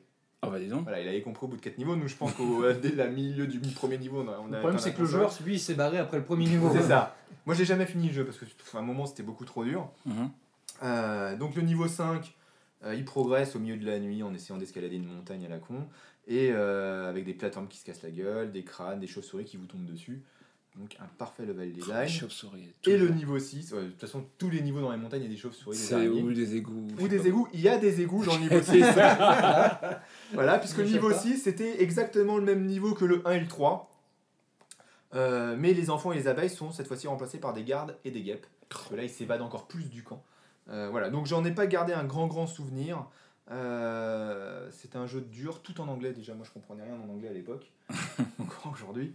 Euh, voilà, donc j'ai pas. euh, Graphiquement, c'était pas trop trop mal. Il y avait bien l'ambiance des Simpsons. On reconnaissait bien les personnages. C'est ça. Pour de la Game Boy, ça- ça peut paraître loufoque aujourd'hui de le dire, mais c'est important à l'époque, et surtout avec la Game Boy, quand tu arrivais à, reconnaître les- à reconna- bien reconnaître les personnages, tu disais Ah, Ouais, c'est bien fait. Parce que euh, bah, c'est- tu fais bien de le dire parce que je sais pas si vous vous rappelez d'un certain Batman sur Game Boy. Le- C'était une, Ah, si, une crotte de nez le personnage. Ah oui, c'est c'est quoi tu, joues- tu joues à quoi Batman Non, mais sérieux, tu joues à quoi Non, mais c'est vrai. Si, si, En plus, c'était super dur. Mais je me rappelle, c'était pas si mal comme jeu, mais c'est vrai qu'il était tout petit. euh. Oui, il était minuscule. Mais il était bien le jeu quand même. C'est Ouais, vrai que. c'est Enfin, c'est c'est celui où tu pouvais tu tirais ton boomerang avec Ouais, ça là. et ton boomerang, Il était super dur Ton boomerang, Ouais. il était plus grand que toi. Euh, non, tonton. Bataran, lui. Eh. Ouais, pardon. Messieurs, quand même. Ouais, Ouais, un peu de c'est respect. Voilà. Euh, le jeu était extrêmement dur. Enfin, en tout cas pour moi, à l'époque. Ah, Moi aussi. Il était super dur et en plus, bah, le personnage ressemble à rien quoi. Ouais, c'est ça. Hmm. Mais je pense qu'ils avaient un cahier des charges à l'époque. Alors, faut que ce soit dur, euh, faut qu'il y ait des égouts, euh, faut qu'il y ait une fille qui se Des fasse enlever. Et des chauves-souris. Donc Et Batman, des chauves-souris. Là, là, là, dans celui-là, il n'y a pas de filles qui sont enlevées. Là, ils Ah. essayent de s'échapper. Alors on Mais- continue. Mais du coup, euh, pour en finir avec ce jeu-là, euh, le, le problème c'est que d'avoir un gros gros sprite qui permettait de reconnaître le personnage, c'est qu'on allait avoir un peu le même problème que vous pouvez trouver dans Super Mario 2 sur GBA, enfin sur Game Boy, pardon. Euh, c'est le temps de réactivité, c'est-à-dire quand les, adversaires arrivent, comme les, les sprites sont gros, ils arrivent tout de suite d'un bord de l'écran et on a peu de temps, très peu de temps pour réagir. dans Mario Land 2 l'esquiver. Dans Mario Land 2 ou- Ah non, dans c'est Mario. Land 2, quand- enfin, quand on, a, on, a un- on avait un gros sprite dans, Ma- dans Mario Land 2. Oh, pas trouvé ça gênant. Moi, c'est ce que j'avais trouvé à quand j'y ai rejoué aussi. Euh, et surtout, mais celui-là, c'est encore plus flagrant. Ah bah, tu. Surtout quand la maniabilité, enfin, le, personnage est un peu plus lourd quand même que dans un Mario. Mario, tu t'appuies, Bah voilà, tu mais sautes, c'est- tout de suite, c'est c'est- réglé. Non, celui-là, c'est quand même beaucoup plus lourd. Euh, bon, l'animation était pas terrible non plus, avec deux animations pour sauter. pour- Donc en gros, c'était nul quoi. C'était pas terrible. Je l'ai pas fini, c'était trop dur. Et, euh, mais par contre, j'ai vu une vidéo qui tournait en 25 minutes, c'était torché. Ah, c'est un speedrun. alors, euh, Non, non, non, même pas. Le Ah, même joueur, pas il a joué correctement. En euh, plus Ouais, c'était, c'était- moi je l'ai pas fini, mais. Ah oui, euh, d'accord. Le Ah. Tortue Ninja sur Game Boy, c'est ça, une demi-heure. hein. Ah, c'est genre, c'est genre Sur Master sur ça Game Boy quoi. Ouais, mais à l'époque, quand t'es petit, Ah une bah demi-heure pour toi, ça fait deux heures. Ça fait 6 jours. Alors, je vais enchaîner sur un autre jeu sur, euh, sur Game Boy, c'est Bart vs The. Je, je, suis nul en anglais, maintenant vous le saurez. C'est quoi C'est pour ça que j'aime pas les jeux en anglais d'ailleurs. Versus- Ah, d'accord, ok. Ouais, voilà. euh, Ouais, nous, Ok, nous, vous ne voyez pas, mais. The euh, Juggernauts. euh, encore une jaquette qui me, Qui te donne envie qui me donnait envie de l'acheter avec un Bart Simpson avec un espèce de condom de tige dans les mains, On un dirait du condom de tige rôti. géant pour, pour se battre. Mhm. Euh, et derrière, on voyait sur deux, euh, sur une, euh, une mer de, de produits chimiques acides, deux juggernauts justement qui allaient, avec lesquels vous allez en découdre. Donc vous, vous sentez bien que vous allez en baver, et en fait non. Euh, donc le jeu est sorti en 92, c'est un genre de plateforme action, toujours euh, développé par Imagineering et édité par Acclaim. Donc il n'y a pas vraiment d'histoire, euh, on joue juste On pas changer. Non, non. Mais là, pour le coup, ils sont vraiment pas embêtés avec une histoire avec quelqu'un à sauver. C'est- Il y a un jeu télévisé. Bart doit enchaîner des petits combats, des, petits, des mini-jeux Ah, d'accord. euh, pour ouais. avancer, gagner de Ah, l'argent ça. et avoir un prix à la fin. Bon, l'histoire, est, on passe dessus. Le Euh, gameplay, on passe dessus. le gameplay- Alors, le dessus. gameplay, en fait, il y avait- il y avait 8 niveaux qui étaient plus ou moins idiots. Euh, T'avais un combat de catch avec une sorte de babe euh, dans, dans la taverne. Et contre Barney, pardon, le type un peu alcoolique dans, dans les Simpsons. voilà, exactement. Voilà, ça avec ça la a duré une centaine de secondes. J'ai calculé quand même Voilà, tout- voilà. tous les. le temps du jeu. hein. Attention. Ah, ah, carrément. Ah oui, oui. Euh, ce niveau-là, il durait 100 secondes. Euh, T'avais une course de skate, comprenais rien. Euh, déjà, en plus, là, par rapport au premier jeu dont j'ai parlé, là aussi, le scrolling allait tellement vite qu'en fait tu avais très peu de temps pour réagir, donc le- la, la descente en skate était, euh, était très rapide, 30 secondes de jeu, et à la fin il fallait essayer de déloger un, un Juggernaut qui était sur un espèce de pilier, donc là aussi c'était un peu dur. Mhm. Donc tous les jeux étaient un peu de, de ce style-là. Tu avais un échiquier électrifié quand tu sautais d'une case en- à une autre. Et euh, c'était euh, qui, en plus les cases changeaient de, de couleur. Les Couleur noirs, sur une Game Boy Ah oui, d'accord. noir et blanc. Euh, le noir t'électrifiait, le blanc c'était ok. Et en fait ça a changé de couleur et donc du coup tu, il fallait sauter de case en case et éviter de te faire électrifier. Et ensuite au bout de la case, au bout de l'échiquier, il fallait marquer un panier. Oh, qu'est-ce que c'est Interville le truc. C'était c'était un peu sur le même, c'était un peu le même principe qu'American Gladiator là, la série. Et à la fin, enfin, la vachette. Ouh, la vachette avec Guy Lux. Voilà, il n'y en avait pas. Mais encore que, euh, bon, le jeu était un peu bordélique. T'avais un jeu complètement idiot, tu devais lancer des poids sur une altère avec une gonzesse qui, les- qui tenait les poids avec ses petits bras levés. Et euh, je suis en train de mimer, on vous le voyez Oui, pas. bah, C'était très beau, très convaincant. tu es très bon. Ça a duré Gonzesse 20 Lewis. secondes. En tout et pour tout, je pense que si t'additionnais tous les mini-jeux les uns après les autres, on avait pour 5 minutes de jeu.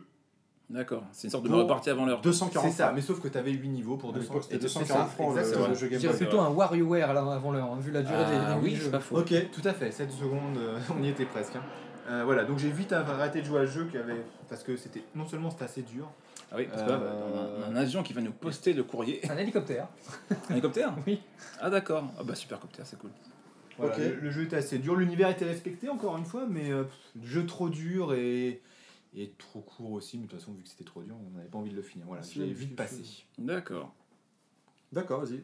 Et euh... Le suivant. continue, je t'en prie. euh. Encore deux jeux Simpson. Alors le, celui dont je vais parler, est peut-être Je reviens, je vais pisser. Je... Ah, j'essaie de faire vite. hein. Non mais. Euh, le, le, le- le troisième dont je vais parler est peut-être le plus connu de ceux que je vais faire, et c'est Simpson Bart vs Space Mutant. Ah c'est euh, c'est la jaquette, je m'en souvenais pas. Voilà, la jaquette, on voit Bart sur son skate avec un, Un spray. un spray euh, De graffeur. De graffeur, exactement. Et donc derrière, il y a Marge, il y a- c'est c'est le bordel dans la ville, on voit la maison de, de Bart. Oh, La jaquette était très sympa. Par contre, le jeu était dur, mais dur, mais dur. Euh, C'était un jeu de plateforme sorti en 91 sur NES et sur Master System à l'époque. Moi, j'ai joué à la version NES, toujours développé par le même, édité par Acclaim. Alors, j'ai une petite question, je me permets de te demander directement. Est-ce que t'as aimé? Je suis mitigé sur ce jeu parce que je- l'univers, est- il y, a, il y a beaucoup de petits trucs dans le jeu qui étaient bien pensés, Ouais. beaucoup de petites idées qui étaient sympas. Je Mhm. vais y revenir. Euh, mais le jeu était tellement dur. Le, Ah, le- le gameplay, dur. le système de saut était tellement pourri. Même l'idée en elle-même, tu vois, le fait de devoir. Oui, bah, j'ai interrompu, mais effectivement, tu vois, le fait de devoir euh, mettre des, des lunettes spéciales pour voir qui sont les ennemis, qui ne sont pas. Euh, bon, moi j'ai joué, euh, par- j'ai joué en 92 ou 91, je crois. Bah non, 91, parce que c'était chez mon pote riche de l'époque. le fameux. Ah, c'est pas le même, parce que moi en Ah, fonction. pas- Ah bah non, ça a évolué au fur et à non, là, c'était un connard, il s'appelait David Chauvet. Je- Ah, je balance moi les noms. hein, un- trop du-. Ouais, ouais, non, Oh, non, je- 9 rue de la. Non, non, à l'époque j'habitais à Étampes, euh, dans 91, et euh, en fait, effectivement, euh, ce mec-là, il avait tous les jeux qu'il voulait, sa mère était super gentille, et il lui avait offert justement les Simpsons, euh, à Bart versus Space Mutant, et, euh. Et euh, oui, bon, un cadeau empoisonné, parce que du coup, bon, moi j'allais chez lui, mais bon, comme c'était un jeu un joueur, euh, j'allais chez lui, mais bon, je regardais jouer, quoi, je jouais pas. je te laisse terminer, mais bon. Le jeu était très très dur. Euh, alors en fait, le, le- le synopsis il est très court. hein, c'est les extraterrestres ont envahi la Terre et c'est Bart qui, est, euh, qui va essayer de la sauver. Parce que moi, ce qui m'a un peu gonflé, ce qu'on a retrouvé sur une, euh, un épisode du genre de Grenier que tu as cité tout à l'heure, que adoré aussi ce passage-là. Moi, j'ai pas compris un jeu qui respecte quand même assez bien la licence des Simpsons. Quand même, globalement, tous les jeux dont j'ai parlé respectent la licence. Et je j'ai pas compris pourquoi ils prennent pas les extraterrestres des Simpsons. Oui. voit pas les mêmes que ceux-là. Kang et euh, Ouais, Kodos. Kang, euh, ouais, c'est ça, un truc Ouais, comme ouais, ça. ça. Et euh, moi j'ai pas compris pourquoi. Alors la musique, on retrouve le thème musical des Simpsons. D'ailleurs le même, la même version MIDI qu'on retrouvait dans, euh, dans un des deux autres jeux que dont j'ai parlé tout à l'heure. Mhm. Ce qui me prouvait que c'était le même développeur qui a pris la même musique à mon avis. Graphiquement c'est plus ou moins moche en fonction des supports de l'époque. La Master System est un peu plus euh, peut-être colorée l'image. Ah oui, j'ai pas Ouais, connu. Mais j'ai regardé un peu, mais j'ai pas joué à la Master System mais j'ai essayé de comparer les images. et la- ce que j'envoyais était un peu plus coloré. Bon, moi j'avais la version NES. Les, les décors sont parfois réussis, parfois ratés. Le premier niveau dans, dans la ville était pas trop mal. Le niveau, au niveau, le niveau du la fête foraine était plutôt sympa. Mais l'Égypte. Enfin, euh, le, le musée d'archéologie euh, était pas trop mal. Alors moi je suis pas allé jusqu'à ce niveau. Ah, moi j'ai vu ça dans le genre du grenier, Moi, parce que réellement je suis pas allé si loin. Ouais, moi j'ai arrêté au centre commercial, je crois, le deuxième ou troisième niveau, je sais plus, tellement c'était dur. Euh, parce que le problème de ce jeu, c'est la jouabilité. Il y avait plein de petites idées sympas. Les sauts. Moi, je trouvais ça sympa dans le premier niveau, le fait euh, de, de colorer des objets qui étaient en violet et d'essayer de les colorer avec la, la bombe de graphe, dont on a parlé tout à l'heure, pour les mettre dans une autre couleur, ou alors d'utiliser des, fusées pour euh, détruire des fenêtres violettes qui étaient en haut de bâtiments. Euh, J'ai trouvé ça plutôt sympa comme, comme concept. Les lunettes à rayon X où on voyait, on appuyait dessus, on voyait le, le bonhomme, euh, si c'était un extraterrestre ou pas, fallait lui sauter sur la tête pour récupérer une petite pièce et qui permettait d'acheter des items, notamment des fusées pour pouvoir casser les fenêtres dont j'ai parlé juste avant. Donc il y avait des idées de gameplay qui étaient sympas. Par contre, le problème de ce jeu, c'était la jouabilité au niveau du saut et du dash. C'est-à-dire qu'en fait, exact. le dash et le saut étaient sur le même bouton. Donc ce qui veut dire que pour faire des sauts longs, c'était chiant. Dans- quand vous prenez un Mario, tu as, vraiment le- les deux qui sont séparés. Alors, dans, dans celui-là, c'était le même bouton. Et en fait, pour faire vraiment un saut long, fallait aussi appuyer sur le bouton qui te permettait de tirer. Ce qui fait qu'au moment où tu faisais un double, un double euh, utilisation des deux boutons, et tu tirais en même temps que tu sautais, Tu usais des munitions. et tu utilisais tes munitions qui étaient oui. Pour le coup extrêmement faibles. C'était une purge les munitions d'ailleurs, parce que tu en avais très très peu. Ouais. Même Resident Evil à côté, t'as- c'est la foire aux munitions. Quoi. Mhm. Donc, Carrément. euh, ah oui, oui, c'est euh, Ah, là, c'est t'en vrai, très, ça. Je me rappelle. Donc c'était pour ça c'était vraiment bordélique et c'était très très dur d'éviter les, les obstacles à cause de cette de ce gameplay. C'était pas si mal. Alors on l'a beaucoup critiqué comme étant un jeu très mauvais. euh, C'est ce qui est très dur, je pense. Mais je pense que c'est surtout un jeu très très dur euh, parce qu'il n'était pas si mauvais. L'univers était vraiment très bien respecté. Le, et il y avait vraiment des idées de gameplay sympa, sympathiques. Par Voilà. contre, euh, là, je vais reprendre ce qu'a dit Joueur du Grenier. Là, je, je suis très Joueur du Grenier aujourd'hui. Coco Jean connu. Euh, faut arrêter avec ça. Vocal. faut vraiment arrêter avec ça. Tu es Donc, Coco Jean. non. Il y a Ken Balayette, il y a Coco faut, Jean. faut, faut arrêter avec ça. Donc, euh, Ken Balayette. c'est le seul jeu où les, les, les, les vies te fuient. Quand tu en fait as Ouais. des one-up qui apparaissent comme ça, elles se barrent. Et c'est pas comme dans Mario où tu tapes sur un sur un, un- une brique ou un point d'interrogation et t'as la vie qui, euh, qui défile normalement. Là, elle se barre. Vraiment, c'est Ah Bart, vite, je me barre. Et elle rebondit partout. Mais c'est c'est impossible. En fait, tu cours après la vie pour la récupérer, mais tu en perds une quand tu la récupères. Ouais, c'est une catastrophe. Ah, tu en c'est as vu un moment dans, le, dans la fête foraine, elle est au milieu d'une grande Oui. roue qui tourne. Putain, dire rien que pour la voir, celle-là, c'était une horreur. Tu perdais trois vies pour avoir une vie. Parce que voilà, c'est pas genre un scrolling en fait qui te suit tout le temps, c'est qu'en fait en fonction de niveau, parfois ça fait comme quand dans Mega, même pas comme dans Megaman. En gros, si tu tombes de l'écran, tu te retombes de l'écran, hop, t'as un petit euh, fond du noir, bah, très rapide hein, bien sûr, et tu finis en bas de l'écran. Mais pour le coup, tu sais pas ce qu'il y a en dessous forcément, pour comme ça suit pas en fait la caméra. La caméra te suit pas quand tu fais tes mouvements. Donc en gros, euh, t'as une vie, bon, bah, je vais sauter pour voir si je peux la choper. Comme t'as la roue qui tourne, bon, tu espères retomber sur une cabine pour pouvoir rester en vie, mais souvent tu finis dans le trou quoi. Mais le jeu était Très dur. très très très dur et euh, vraiment mal géré pour beaucoup de trucs comme tu disais les sauts euh, ou, les, ou le dash comme ça mais faut dire, le game design le gameplay c'est c'est un minimum La profondeur de champ aussi était très mal gérée dans certains niveaux. oui effectivement Peut-être qu'ils Ouais. débutaient à l'époque, les développeurs. hein, Ils étaient pas encore Oui, oui, top ils, en top, avaient, hein. ils avaient fait que 2-3 jeux avant. Sur Là, ils sont, là, ils sont à la troisième, quatrième Ouais, jeu Simpson ça. quand même, euh, depuis le temps. euh. voilà Mais bon, voilà. Le dernier. Le dernier, c'était euh, Les Simpsons sur Super Nintendo, Bart's Nightmare, euh, édité en cette fois-ci par, enfin développé par Sculptured Software, édité par Acclaim, puisque Acclaim était vraiment euh, Ils avaient peut-être les droits. les droits sur, oui, ils avaient les droits là-dessus. Donc il est sorti en 1992 sur euh, Super NES et Mega Drive. Euh, donc c'est un jeu moi qui m'a coûté horriblement cher à l'époque puisque à l'époque un jeu ça coûtait 450 francs moi celui-là je sais pas pourquoi je le voulais parce 500 que c'était balles, je crois. Simpsons. je l'ai acheté 650 francs Alors, j'ai j'ai une explication très simple à ça, c'est qu'en début de vie de la Super NES, les jeux étaient même moins chers que 450 francs. Je crois que c'était 349 francs ou 369. 359 francs comme ça Mais au fil du temps, les cartouches elles étaient de plus en plus grosses au niveau des, des composants et tout ça. Et en fin de vie, ouais, t'avais des jeux qui coûtaient une blinde, Ouais, effectivement.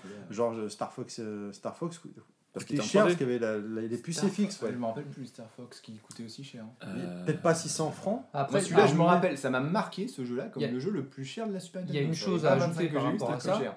Qui, est parf- qui, a- qui revient moins maintenant, mais c'est à l'époque, quand c'était un jeu Nintendo, c'était moins cher. Parce que Oui. Nintendo, Ah si, ça y est encore, les, a- jeux, oui, les, les le- jeux first party sont un peu ouais, moins- mais enfin, c'est c'est un, peu, euros, c'est quoi, un peu dilué, voilà. Mais à l'ép- à l'époque, enfin, quand tu étais un éditeur tiers, fallait que tu payes un truc en plus, un dividende Ouais. à Nintendo. Du coup, les jeux éditeurs tiers étaient beaucoup plus chers. Nintendo. Star Fox, c'était Oui. un jeu Nintendo, donc du coup, c'était amorti parce qu'il n'y avait pas un intermédiaire en plus, quoi. Alors que les autres, il y avait un intermédiaire en plus, donc des fois, ça pouvait chiffrer assez vite. hein. D'accord. Donc on t'écoute, excuse-nous. Non, pas de souci. hein, c'est- Alors, l'histoire. Donc, euh, Bart est un loser à l'école, ça on le savait. ouais. Comme d'hab, il a pas fait ses devoirs. Et là, on le voit s'écrouler sur son bureau. Et il est parti pour avoir un F qui est la note la plus nulle aux F. États-Unis. Et alors là, ce qui est intéressant, c'est qu'on va basculer dans le monde des rêves. Alors, je sais pas si vous avez déjà eu l'occasion de jouer à ce jeu-là. Euh, moi, vous je le me connaissez rappelle. ou pas ce jeu ou pas Ouais, ouais, je connais J'y de ai nom. joué, ouais. mais je m'en en. Bartman, je crois, dedans. Oui, tout à fait. Ouais. Je vais y revenir. Donc là, en fait, il est dans le monde des rêves et il a quand même commencé à travailler sur un devoir. il a fait 8 pages de devoir, ce qui est quand même quelque chose d'assez Extraordinaire pour Bart. Et dans le monde des rêves, en fait, ces pages vont s'envoler. Il y a un coup de vent et pouf, ces, ces pages s'envolent et il va devoir les chercher dans le monde des rêves. Donc c'est un peu plus original que d'habitude. Ouais, c'est sympa. Il suffit pas de sauver une princesse. C'est un jeu qui était pas si mal que ça à l'époque. Euh, donc on va jouer Bart qui est perdu dans un Springfield complètement onirique. Et c'est d'ailleurs un, peu, un beau bordel, hein, Springfield. T'as dit onirique? Onirique. oui. Ah, c'est bien comme mot ça. Ouais, Parce qu'on dit pas assez mots comme ça. Ouais, je me suis dit que j'allais mettre un mot savant. Il s'est pour- lancé un défi, parce je place le mot onirique dans le podcast Ouais, au moins une fois. Ah, Exactement. Notre nouveau Karim, Karim de substitution. et là, pour le coup, parce que ça change de beat poil et euh, fist fucking quoi. Donc, euh, non, mais c'est bien, continue. Onirique, c'est bien. Attends, j'essaierai d'en mettre d'autres. Oui, ok. Des mots savants.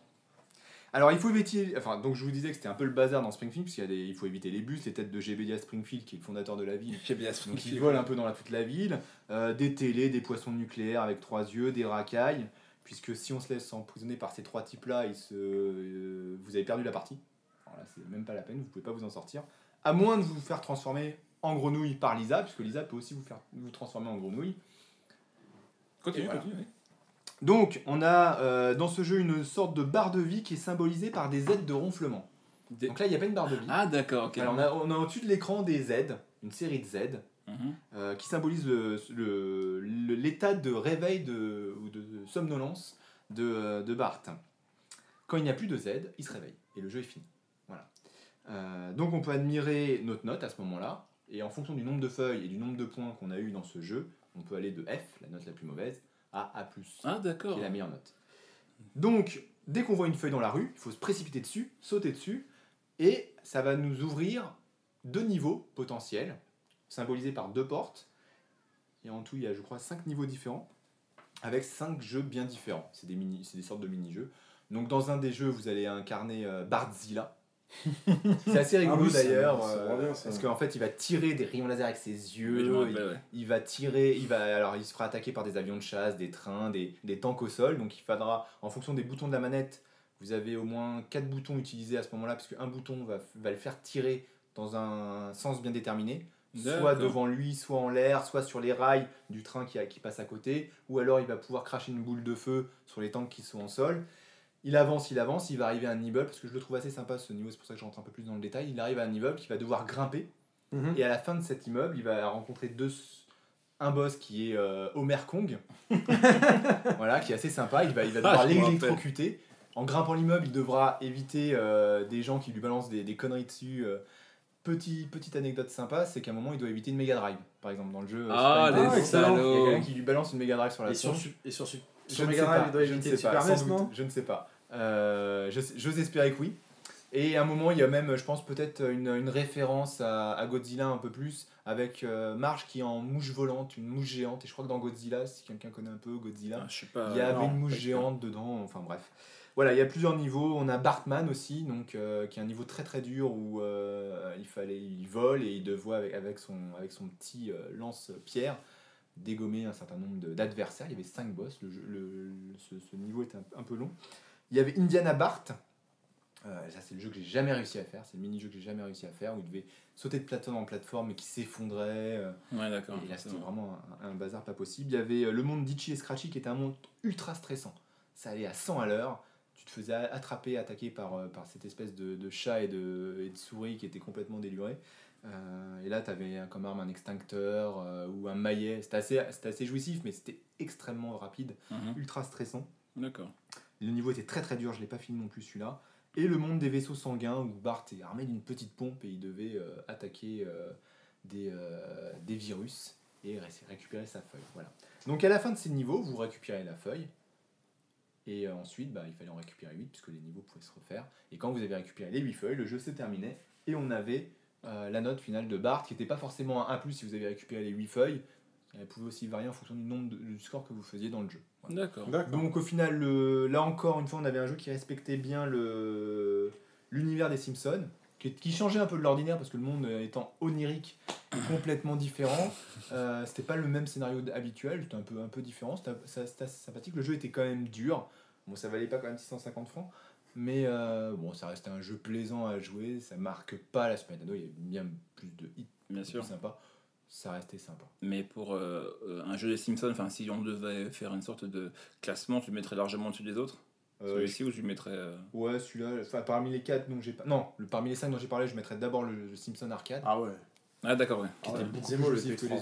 Euh, parmi les quatre dont j'ai parlé, oui, celui-là, euh, je le mettrais premier, mais parce que les trois autres étaient pas franchement terribles. D'accord, bah oui. mais- C'était pas dur. Tout de suite les autres. Ouais, c'est pas dur d'être premier dans ce, dans ce, dans ce truc-là. Donc, Ok, voilà. je pense Il est je amusant de constater un truc euh, sur tous les jeux Simpson, c'est que bon, on- je pense qu'on est à peu près d'accord pour dire que dans la série Simpson, le personnage principal c'est Homer, par contre les jeux c'est toujours Bart. Oui, c'est vrai. C'est toujours Bart qui est le Alors, vélo, tout euh, fait. placement de produit, passe à part, on parle aux jeunes, etc. Mais c'est vrai que c'est amusant à constater. Alors, il y a une raison. aujourd'hui. Il y a une raison parce qu'en fait, au début de la série, euh, alors quand j'étais petit, j'écoutais une radio qui s'appelait Super. Je sais Ah. C'est vieux, ouais. Et j'adorais. Et effectivement, il y a eu beaucoup, beaucoup de choses qui tournaient autour de Bart. En l'occurrence, il y avait même des chansons euh, de Bartman. euh, et j'ai quand même que je reconnais le beat de fond, c'était très Michael Jackson. Et je crois que c'est lui qui a, qui a composé en fait euh, la- la- la- Ah, carrément. Ah, le sample, je crois que c'est Michael Jackson qui l'a fait. C'était très, très Michael. Et même les chœurs derrière, je crois que c'est les chœurs de Michael. En même temps, il kiffait les petits enfants. hein. Oh bon Alors là, je vais te défoncer la gueule parce que je pense que tous ceux qui m'écoutent, euh, ils, te, ils te chient dessus. Bref, quoi qu'il en soit, euh, à l'époque, au début de la série, tout était vraiment très axé sur Bart. Et c'est vraiment au bout de la saison peut-être euh, 8 ou 10 où vraiment ça a commencé à dériver sur Homer. D'accord. Mais c'était pas tout de suite. Au départ, c'était vraiment dans, très dans Bart. mon esprit, c'était Ouais, surtout Homer. Mais ouais, moi enfin, aussi, ouais. Peut-être bien. je- Eh ben, vous vous trompez. Bah après, après bon, forcément, l'identification, euh, surtout les gamins, tu vois, à l'époque, achètent les jeux, tu vois, l'identification de Bart, en plus, le garnement, le mec qui fait des bêtises super cool et tout. Bon, voilà, je pense que c'est sûr que dans le choix, ça devait aussi influencer. Quoi. Euh, certainement. Très bien. Et bien après euh, tout ça, on va pouvoir continuer donc avec euh, Nicky Larson. Oh, donc c'est moi. Alors, Enfin, personne. Enfin là peut-être que si, mais je crois qu'il va bien craindre. Alors là, pour le coup, effectivement, donc c'est moi qui vais vous parler d'un autre jeu, et euh, en l'occurrence, euh, Nicky Larson, euh, bon, version française, hein, normalement c'est City Hunter, on est bien d'accord, mais étant un grand fervent fan du club Dorothée à l'époque, je dirais Nicky Larson, et je ne dirais pas, je sais pas comment il s'appelait dans le 1, je dirais Mammouth, Ryo Laura. Voilà, ça. Il s'appelait Ryo Saiba, effectivement, euh, Nicky, mais moi je dirais Nicky. En gros, Nicky Larson, jeu sorti le 2 mars 1990 sur PC Engine, développé par Sunsoft. euh, Sunsoft que vous connaissez forcément, car euh, alors, je sais pas si vous avez connu euh, Batman sur NES, le premier bon Batman pour moi. Il est, voilà, c'était- Super bien.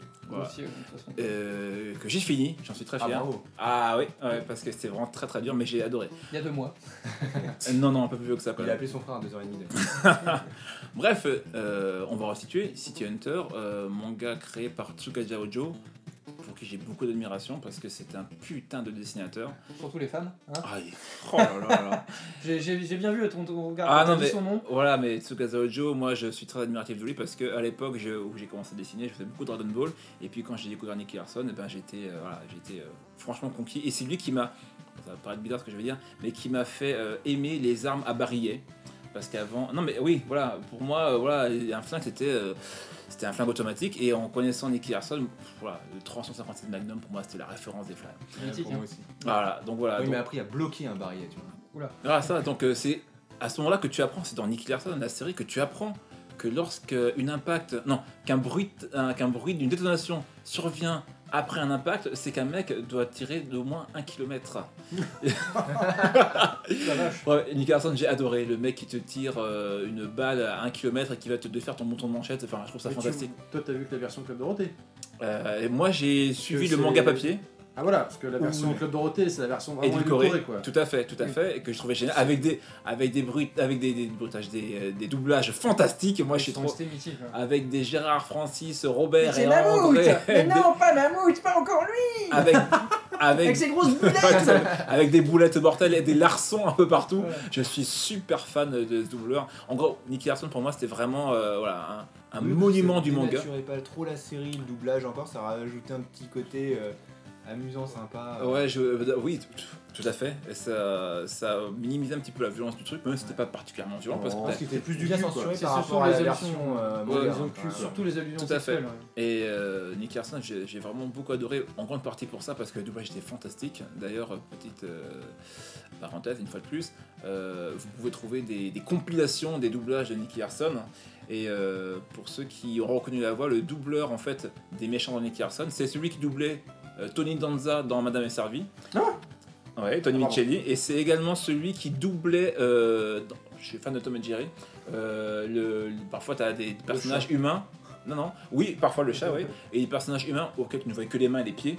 Et ben souvent c'était le même doubleur qui, qui faisait ces voix. Et donc des voix fantastiques euh, avec des doublages géniaux. Bref, Nicky Larson, on retourne sur, dans le vif du sujet. Là, je vous ai parlé avec euh, passion euh, du manga. Et ben le jeu, croyez-moi, c'est loin de tout ça. Pourtant, c'était ça partait d'un bon sentiment, je pense, parce qu'à la base, c'était un, simple jeu de plateforme et de shoot. À l'instar de Rolling Thunder, euh, je sais pas si vous avez connu sur Mega Drive, hein, Rolling Thunder 2, ou alors euh, plus simplement sur NES comme Robocop. Et là, forcément, euh, voilà, jeu licence déjà à l'époque, c'était vraiment pas terrible. En gros, euh, on incarne Nicky Harson qui doit. euh, alors, le jeu était uniquement en Jap, donc euh, je pourrais pas vous raconter l'histoire en détail. Ça se passe en fait quasiment toujours à l'intérieur, et euh, au bout de peut-être euh, euh, un quart d'heure de jeu, 20 minutes de jeu, bon, on, on finit sur un toit devant un hélicoptère. Et bon, on se dit Harson, il affronte quoi? Il affronte des hommes de main, des mecs en costard, etc. Oui, des, bah oui. des, des Robert et des André Et là, non? Qui ont toujours bobo? Non, tu fais pas bobo à des Robert et à des André. Là, tu affrontes des mecs qui ont toujours la même tenue. Le même mec, un seul skin, un personnage habillé en violet avec des lunettes de soleil. Dégueulasse, mal fait. Tu affrontes quoi comme personnage? Tu affrontes quoi comme boss? Tu affrontes. euh, euh, tu affrontes. Tu affrontes euh, une sorte de robot. Tu affrontes un robot. Tu affrontes une sorte de tigre à dents de sabre. Euh, tu affrontes une sorte de cyborg bizarre. Bah, rien dans l'univers de Nick Carson. Et je te parle même pas des projectiles que tu envoies. Donc tu as ton magnum, tu tires, tu envoies une sorte de spermatozoïde bleu sur ton ennemi. Alors, on se demande ce que tu veux lui faire. Peut-être que c'est pour euh, relancer la connotation un petit peu sexuelle de Nicky Larson dans le manga, mais c'est nul à mourir. C'est nul à mourir, c'est chiant, c'est toujours la même chose. Le personnage, au niveau design, il est tout pas tout, écrasé, c'est pas beau. Comme je vous disais, vous avez un scrolling horizontal, mais vous pouvez entrer dans des portes euh, en appuyant sur flèche du haut. C'est- super chiant. Tu n'as que deux armes, le flingue de Nicky, et à un moment donné, tu obtiens un bazooka. Et ça s'arrête là. Et donc tu fais tout le jeu. Pas te dire, c'est en Jap, hein, je, je peux pas. Je soupçonne en fait le jeu se situe dans un bateau, parce que j'ai l'impression que c'est un peu ça. Et euh, ça reprend, si c'est le cas, ça reprendrait en fait un épisode dans lequel en fait Laura est en. est- Kidnappée. est kidnappée, ouais, effectivement. Encore C'est vrai qu'à l'époque, tu tu jouais à un jeu, il fallait imaginer quand même. Dans Un petit- tête, un un petit peu peu ça, Karim, voilà. Karim, euh, C'est ça, donc. euh, et là, il aurait su nous dire, Karim, s'il avait été là aujourd'hui, qu'est-ce que c'était le jeu. ouais, et là, Sauf que mais- lui, il imaginait des trucs plus salaces, je pense. Et bah justement, euh, il y a un truc qui était marrant, c'est que vous. A qui me, faisait, qui me rendait fou dans la, dans la série, c'est Tania, la, la flic aux cheveux bleus qui doit une liste de, de, de 6 mètres de long à Nikki. En fait, tu rencontres les différents personnages de la, de la série, mais euh, voilà, tu les rencontres et tu. En plus, on peut pas tous bien fait. Alors, tu reconnais Mammouth parce que forcément, euh, un Mais gros balai- Voilà. Bon. Trop baraqué, chauve. Il n'y en a qu'un seul, mais sinon tu les reconnais à peine. Tu reconnais vaguement Laura, tu reconnais Tania, mais ils l'ont pas fait avec les, yeux, les cheveux bleus, ils l'ont fait avec des, des cheveux bruns. En fait, elle est attachée, je crois, dans, euh, dans, une, dans une, une cabine ou je sais pas quoi. euh, et puis au lieu de, fait, de la détacher, euh, tu prends ce qu'elle te donne et tu te barres. Tu la laisses en plan comme ça. Quoi. et euh, le jeu était vraiment naze. Donc je le jeu était vraiment super court et inintéressant possible. Ils ont fait aucun effort pour que ce soit collé à la série ou alors justement euh, trouver un gameplay intéressant. Donc le jeu m'a très très très déçu, donc euh, ouais, pour le coup, euh, pff, encore une merde. Quoi. Ouais, c'est dommage parce que les euh, enchaînes, l'univers était quand même euh, il- sympa à reprendre. C'est Sunsoft qui le fait, je crois que t'as dit au début. Sunsoft, ouais. Qui plus, ont quand même fait le Batman euh, donc, euh, dont tu as parlé juste avant, qui est quand même habitué à faire des bons jeux. et- Sunsoft, il faisait des bons jeux à l'époque. hein. Mais il est vrai que... En plus, Nicky Larson, ça se prêtait à, un- Ah. à être un bon jeu. Bah Enfin, oui. dire, c'est pas compliqué à adapter. Non, mais t'avais suffisamment de personnages pour faire un truc intéressant. Pourtant, Batman, c'est un coup de chance parce que quand on réfléchit bien, il n'y a pas beaucoup de, de- d'endroits dans le jeu qui, euh, qui correspondent vraiment au film parce qu'ils sont adaptés de, de, de celui de Tim Burton de 89. Ouais. D'accord? Donc pour le coup, dans Batman, bon, petite parenthèse, hein, Batman, tu commences dans la rue, tu as la rue, tu as à un moment donné en fait euh, l'usine où le Joker tombe euh, dans, dans le truc. Après, tu as des égouts, forcément, niveau 3 des égouts. En- hein. voilà, tu as ensuite le niveau d'après le complexe Joker, je crois, un truc comme ça. une sorte de forteresse un peu technologique où j'ai pété des tellement c'était difficile. Et après, tu as, euh, tu affrontes le Joker dans un clocher, puis voilà. Mais tu as beaucoup en fait d'environnements qui correspondent pas vraiment en fait au film. Et là, ils, ont réussi à, ont fait mouche parce que pareil, les boss, le premier boss, euh, c'est quoi déjà? C'est un mec qui vole, je crois. Ouais, c'est un mec qui vole. un mec qui vole avec euh, un jetpack. Le deuxième boss, c'est une machine. Le troisième boss, c'est des, des cubes, une sorte de cubes qui tirent dessus. Et j'en ai chié pour les battre. Ah non, non, c'est pas ça. C'est pas, c'est pas des cubes. C'est une sorte de gros machin bizarre, une sorte de mutant qui t'envoie euh, une sorte de gros rayon, euh, enfin bref, une sorte de grosse lame de fond. Enfin bref, ça pour dire qu'ils ont tenté leur chance sur euh, Nicky Larson. Et là, ça a pas du tout fait mouche quoi. En plus, il y en a qu'un, je crois. en euh, c'est. C'est la seule adaptation de Nicky Larson, absolument. euh, et qui est complètement foirée. C'est Complètement. dommage hein, parce qu'il y, a il y a matière, ne serait-ce que pour les courses poursuites. Dans le manga ou dans le Bah animé, t'as des super courses En poursuites. bagnole, tout à fait, oui. T'as vraiment- truc à faire. Bah, ils sont plantés, tant pis. Ok, bah après cette bouse, euh, merci Kokojin. Arrête arrête d'appeler comme ça, ça me grenier, Kokojin du grenier. Euh, moi, c'est mon tour maintenant. Ah, On va parler de Astérix, l'adaptation euh, arcade euh, sortie en 92 euh, et encore une fois développée par Konami. Moi, j'ai le souvenir à l'époque, ce qui m'avait fait vraiment mal au cul, c'est que c'était pas des Français qui avaient fait le jeu quand même. Tous les Français qui ont fait les, jeux, les adaptations Astérix, des jeux Astérix sur console, N'est-ce pas? c'était vraiment euh, calamiteux quoi. C'était horrible quoi. C'était naze quoi. On se faisait chier. Moi, sur Game Gear, j'avais bien aimé. Quoi, c'était une licence infogramme, non euh Ouais, il y a eu Ah bah voilà, je sais Il y plus loin. ouais, il en a eu d'autres. Oh, il y en a eu d'autres, hein, mais toutes les versions que j'ai vues, Tidus ou un truc comme ça, je me rappelle. était vraiment euh, nul à chier quoi. Alors que là, euh, c'est un beat'em all euh, qui se joue en cop. On pouvait choisir donc ou Astérix ou Obélix. Et bon, bah, on va défoncer du Romain, quoi. On y va, quoi. Et euh, ce jeu, euh, clairement, sent le, le fan service à mort, puisqu'on démarre, on part de, du village gaulois, on part dans la forêt, et tout doucement, on va à Rome comme ça. Il y a même des bonus stages, je sais pas si vous vous rappelez, des courses de chevaux. Euh, Je l'ai pas fait, moi. Ah, il est extraordinaire. courses de ce char, jeu. non C'est ça Et des, des courses de chars, pardon, Ouais. ouais, tout à fait, ouais. Euh, t'es dans le- à un moment donné, tu passes, tu vois la mer au loin, tu vois le bateau pirate qui a coulé, Ah avec exact, le- génial ça. un autre cocogine qui est euh, en haut du pirate. alors, je vous dis, il va falloir arrêter ça tout de suite, sinon je vous brûle tous. Bref, euh, moi j'ai vraiment euh, de super souvenirs sur ce jeu. euh, C'était super sympa. Tu voyais Fabella qui se baladait. Et Falbala. Falbala. Et si elle te faisait un bisou, euh, tu, tu, Parce tu, que- tu devenais fort quoi. Faldela, elle habite en 93 à mon avis. Ah pardon Non vraiment euh, c'était euh, un très très bon jeu. Voilà, c'était juste pour parler de ça. Oui, moi je, je mets- j'ai pas une aussi grosse Ah non, euh, mais- à parler autant que vous parce Ah bah, que vous, vous détaillez énormément. Non mais Astérix, Euh, je- tant mieux pour vous. Et que... tu veux pas jouer Idéfix Non, non, non, euh, Ah, tu l'as- tu l'avais en tant que personnage, euh, en tant que PNJ ou un truc comme ça, non? Ouais, ouais, il était dans le décor, bien sûr. Ouais. D'accord, uniquement dans le décor Ouais, ouais, D'accord. il se baladait. Et pareil, tu vois des sangliers passer, et devant l'écran, tu essayais de les, de les choper, après tu les mangeais, ça te donnait de la vie, quoi. Ouais, j'avais vu qu'effectivement, bah, j'avais vu sur un Player One ou un Console Plus à l'époque, et je putain mais c'est trop bien fait. Et euh, je crois que j'avais vu ça sur Télévisateur 2, me semble-t-il, où il le montrait, et putain, ça rendait trop bien, ça faisait trop envie. Beaucoup d'onomatopées, comme dans le, comme dans le, le manga, comme dans la BD, et euh, effectivement, énormément de petits clins d'œil. Ah ouais, ouais, Il y en avait beaucoup, beaucoup, mais même des petits subtils auxquels tu faisais pas forcément attention. Des hiboux, hein, moi j'ai un peu d'un- d'un- d'une bande dessinée Astérix où tu avais un hibou euh, qui parlait à un Romain, je crois. Non, il, tombait, il était tombé amoureux d'un Romain qui était déguisé en chêne. Et en fait, tu le Oui. vois dans le jeu à un moment donné, en fait, en, Tu en vois le chêne, oui. Je fais putain, mais c'est génial, ils pensé à tout. Ouais, tu pouvais le taper, en fait, tu le tapais, il perdait son chêne, le, le romain. Ah, je savais pas. Et après, euh, tu l'attrapais et tu le, tu le balançais, quoi. enfin voilà, on va continuer avec un jeu là, que moi je ne connais pas. Quand tu m'as dit ça, Donovan, j'étais assez intrigué et hâte de encore voir moi ce que tu allais dire. Oui, oui. Euh, Cobra Oh là là. Bon, euh. Je savais même pas qu'il y avait un jeu Cobra. Eh bah écoute. Oh putain. Oh, je préfère la version japonaise. Ah non, excusez-moi. non, Ah, non, non, non, non, non, là je non. suis désolé. Et Attends, genre, La seule VF incroyablement, formidablement bien classe. réussie. Ah ouais. Non, il y a Bernard Minet, je suis Zodiac. Non, Mais non, Attends, là on parle du générique. Oui, mais générique même la VF, le, le doubleur, Jean-Claude Montalban, si tu nous écoutes, t'es un dieu du doublage. Il y a peu de chance. Il a donné une personnalité au personnage. La voix de Cobra Ouais, la voix de Cobra. hyper classe. Génialissime Ah ouais, ouais. quoi. Alors- chapeau l'artiste pour les années 80. à Tout à fait. Franchement. Vraiment, c'était top. Et d'ailleurs, ils ont ressorti un. Et bah ça marche pas. Cobra remasterisé là. Euh, non, c'est la suite, c'est pas la suite, mais, c'est une, ouais, une sorte de C'est pas pareil. Mais ils, sont, ils ont été rechercher Jean-Claude Montalban, qui Oui, a redoublé aussi. hein, mais tu sens qu'il n'y a pas la mienne qu'avant, Il s'est malheureusement. passé, euh, il s'est passé plus de 20 Il y a, ans. Il n'y avait pas un film même. qui était en préparation apparemment Je voyais des Si, affiches Par passer. Alexandro Arra, je Non, c'est par euh, Aja, celui qui a fait Piranha 3D. Arra, j'ai dit. Ouais, oh, ouais. J'ai roulé le R si tu veux. Apparemment, c'est tombé à l'eau d'après ce que Je j'ai suis dégoûté, ça aurait pu être sympa. L'affiche Ah, est L'affiche, euh, elle claque. hein, euh. Tu vois avec le cigare et tout. Et, lui, c'est un fan. Enfin, voilà. Le- réalisateur, dangereux, c'est vraiment un fan de, de ces univers-là. Et Ouais, c'est- dangereux, je pense que adapter un truc comme ça, c'est très plus. C'est tendu. Bref, Cobra. oui, Vas-y, excuse-nous. Euh, je t'en prie. Cobra, donc, euh, euh, manga fantastique créé par euh, Buichi Tarazawa. Bucci Ah, pardon. Buichi Terraza. voilà, donc la version dont je vais vous parler, c'est la version euh, qui est sortie uniquement en japonais sur PlayStation 1. Il est sorti en février 99, donc euh, euh, voilà. Mais avant de, de parler du jeu, je vais resituer un petit peu euh, le manga Cobra. Cobra, pour moi, alors c'est ni plus ni moins l'ancêtre de Nicky Larson, clairement.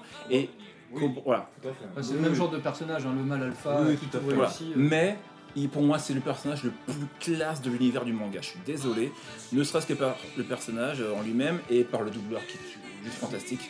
Donc Cobra, en fait, dans l'histoire, c'est un. On pourrait dire ça C'est. euh, Une sorte de pirate de l'espace, une sorte de Yann Solo. Justement, c'est ça. pas pirate de l'espace. Pas Non, pirate de pas- l'espace. Ah, bah non, ils pas de contre le l'espace, pirate de oui. l'espace. Les Ouais. méchants, c'est pas mais c'est une sorte de pirate de l'espace. Ouais, un brigand de l'espace, un peu à la Yann Solo, quoi. Voilà, c'est un peu voilà, euh, ouais, un mec, un, ouais, un petit Oui. vraiment un petit, un petit peu un voyou, un, un voyou grand cœur en fait. Il Bandit solitaire. Vous Ça. saviez que le dessinateur, enfin, ils quand, ils, ils ont fait le, le manga, ils se sont inspirés de Belmondo. Tout à fait. Ouais, tout le à fait. design de Cobra inspiré la anecdote, Ah, pardon. C'est pas grave, c'est pas grave. Mais effectivement, euh, oui, c'est ça. Donc effectivement, il est vrai que euh, à l'époque, bah, Cobra, je crois que c'est sorti en 1982. Alors le Ça. manga est sorti en 1977, Ouais, enfin, je parle d'animé, excuse-moi. en même temps qu'un certain film qui s'appelle Star Wars. Donc c'est vrai que quand on voit les deux univers, il y a des trucs des fois dans certains bars en Cobra qui ressemblent C'est pas. De étrangement beaucoup, euh, notamment au bar avec la Tout à première fait. de Han Solo. toute façon, Qui- Star Wars. quoi. Et après, la, la version animée, c'est dans les années 80, ouais, 80 82, je crois. 2, ouais, 82. Si je dis pas de bêtises. Je suis pas sûr là. Canan, ouais. il me semble, à l'époque, Tout à fait, exactement. Euh, je crois que c'était euh, euh, présenté par Narcisse 4. Euh, je me rappelle plus où avec le. le... Avec l'espèce de doigt là. Ouais, il voit.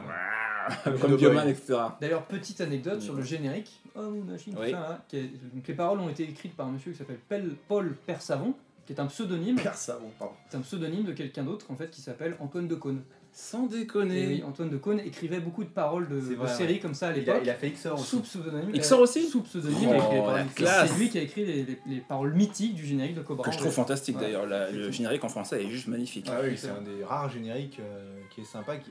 Heureusement qu'ils l'ont changé. je dirais.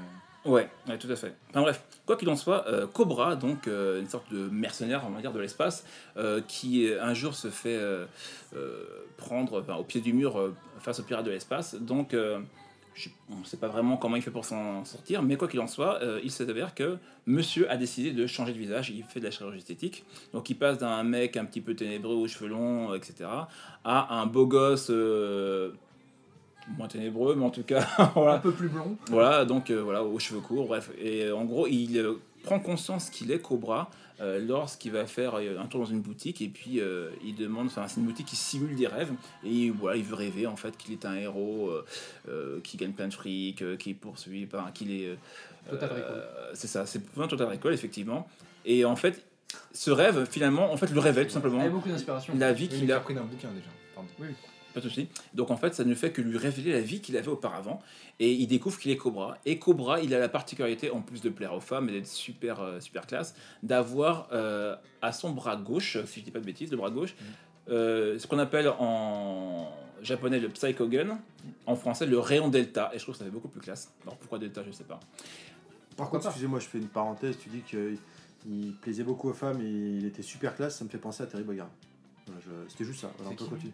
Ah, ouais, Un voilà. mec comme ça, qui a la classe et qui plaît aux femmes aussi. Malgré tout le respect pour- que j'ai pour Terry, j'ai un profond respect pour lui quand même. Là quand même, attention, là, tu compares l'incomparable. Alors moi, Ah, j'ai. il est là, Ouais. Terry, il, est un- il, le plancher là. Moi, j'ai pas de respect pour lui, c'est une merde. Bref, quoi qu'il en soit, on reprend sur, euh, sur Cobra. Donc, Cobra, vraiment un pilier euh, du monde du manga, notamment, je sais pas si vous vous rappelez de la scène du rugby, enfin la, la partie rugby, le beau, énorme.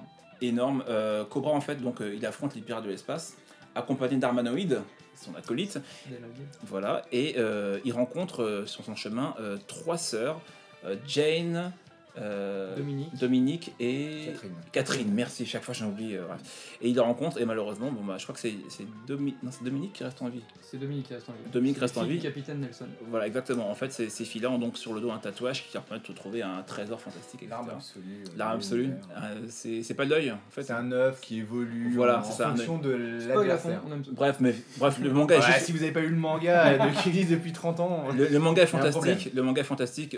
Tous ceux qui ont l'occasion, regardez-le. Il a pas vieilli. Franchement, c'est encore super classe. lisez-le aussi parce qu'il est le manga papier est plus long que l'anime puisque l'anime a a, été- 26 a été épisodes, je crois. coupé euh, à la moitié du manga papier à peu près Voilà. et que ça va beaucoup plus loin. Il y a encore d'autres histoires derrière qui sont sympas. Voilà. et, Donc, et sur le psycho, pardon, excuse-moi, mais sur le Sur psychogun justement où on apprend d'où il vient le psychogun, comment il fonctionne. Oui, Ah, Euh, intéressant. voilà, dans le manga tout ça c'est expliqué parce qu'il se casse à un moment. ouais. Qui sait Voilà, Avant qu'elle devienne euh, Bah, tu me le diras tout ça Oh après, je le podcast. Ah bah non, mais Cobra c'est super. très très sympa. Vraiment. Et en gros, donc euh, les pirates de l'espace sont euh, commandés par Salamandar. Salamandar, donc le et qui est le gros méchant de, l'histoire de Cobra, en tout cas de l'OAV, enfin de l'anime quoi, pardon. Et donc là, on va attaquer le jeu. Et c'est beaucoup moins, euh, beaucoup moins sympa, beaucoup moins marrant. Le jeu, en fait, c'est un, TPS, en fait, uniquement japonais aussi. Je vous invite à aller voir l'intro sur YouTube. Vous allez vomir vos tripes, mais vos tripes de 1940. Parce que réellement, le jeu, rien que l'intro déjà, sera de mettre la puce à l'oreille. Il est dégueulasse. Il est moche, il est ennuyeux. C'est un jeu à couloir. C'est comme si avais, tu jouais un Doom-like, enfin un Doom, le premier Doom, en moins bien. Jeu de 99 quand même, Ouais, sur. PlayStation. Euh, avec une vue de dos. Alors la vue de dos, pour vous donner une idée, elle est placée un peu comme The Last of Us. Sauf que c'est pas aussi bien que The Last of Us. Pardon. Donc dans le jeu, vous commencez. Alors je vous dis tout de suite, il n'y a absolument rien à voir, mis à part le personnage de base, rien à voir avec la série. Donc Cobra est le seul personnage fait en 3D. Tous les ennemis que vous affrontez, ils sont faits en 2D. En fait, c'est des personnages en 2D, euh, tout dégueulasse, des animations 2D. Et chaque fois que vous tournez la caméra, vous les voyez de face. Donc en fait, finalement, il n'y a, y a que le personnage qui est en 3D et les décors. Les musiques sont plutôt sympas. Euh, elles sont un petit peu, ouais, elles sont plutôt cool, mais le jeu, il est mou. Cobra, il a que son rayon delta. Et le rayon delta, oh, il est tellement dégueulasse. Donc vous avez une cible quand vous avancez avec le personnage. Vous voyez un adversaire, hop, ça se lock plus ou moins dessus. Après, il faut cibler un petit peu. Vous tirez dessus. Le rayon, il est dégueulasse. Quand vous, au, niveau, enfin, au niveau des mouvements du personnage, vous pouvez strafer à gauche ou à droite. Euh, faire un petit saut limite. Mais putain, mais c'est tellement mal fait. Le rayon delta, normalement, c'est l'arme ultime de Cobra. En fait, il n'y a pas un seul adversaire qui, lorsqu'il a été touché par le rayon delta, n'est pas mort sur le coup. Normalement, Cobra a également une autre arme euh, de prédilection, c'est un magnum. Un Magnum, voilà. j'ai- Exactement. Donc ça prouve une fois de plus qu'il est vraiment l'ancêtre spirituel de Nicky Larson. Vous l'utilisez jamais. Cobra a une particularité également, à l'instar Ah, de Ballon 2. Tu sors Non, Magnum non, Pas besoin.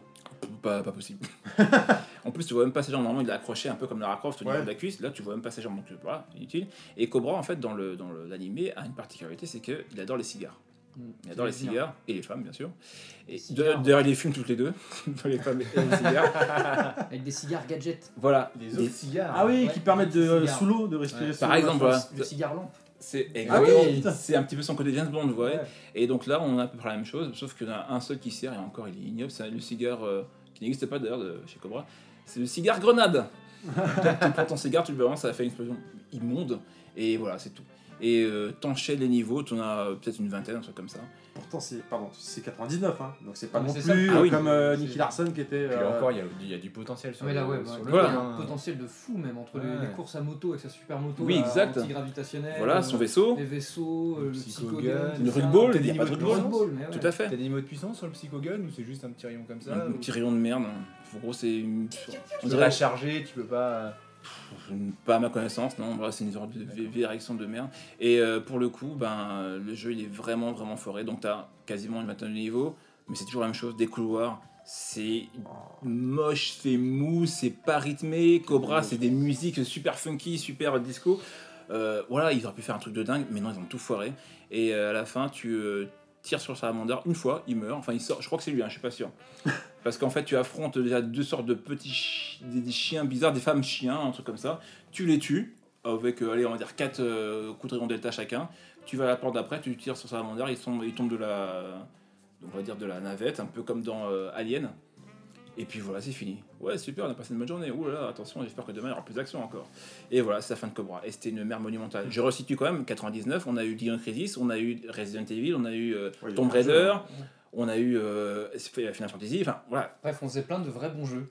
Mais Voilà, c'est ça. Pas, pas avec Cobra. Mais Cobra, non, euh, réellement, une grosse, grosse, grosse, grosse, grosse loose. Voilà. euh, Est-ce qu'il y avait Crystal Boy Enfin, l'homme de verre? L'homme de verre, tu le vois pour moi, ça reste quand même le méchant de Cobra. Tout à fait. Salamandar, limite après, quoi. Enfin, Bah, c'est- Salamandar, il est dans l'ombre, on le anec- voit ouais, moins, voilà, mais- il est anecdotique. Alors que C'est l'homme de verre, L'homme de verre, c'est vraiment. c'est vraiment. euh, c'est- Euh, voilà, c'est un peu le Dark Vador, tu vois. de- de Exactement. Cobra, quoi. Et c'est lui qui a tué Jane, si je dis pas de bêtises, euh, dans la.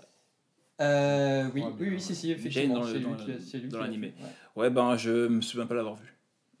Mais pourtant, tu le vois dans le générique, je crois. Gros blanc. Gros, Voilà. gros Donc, euh, pff, une merde.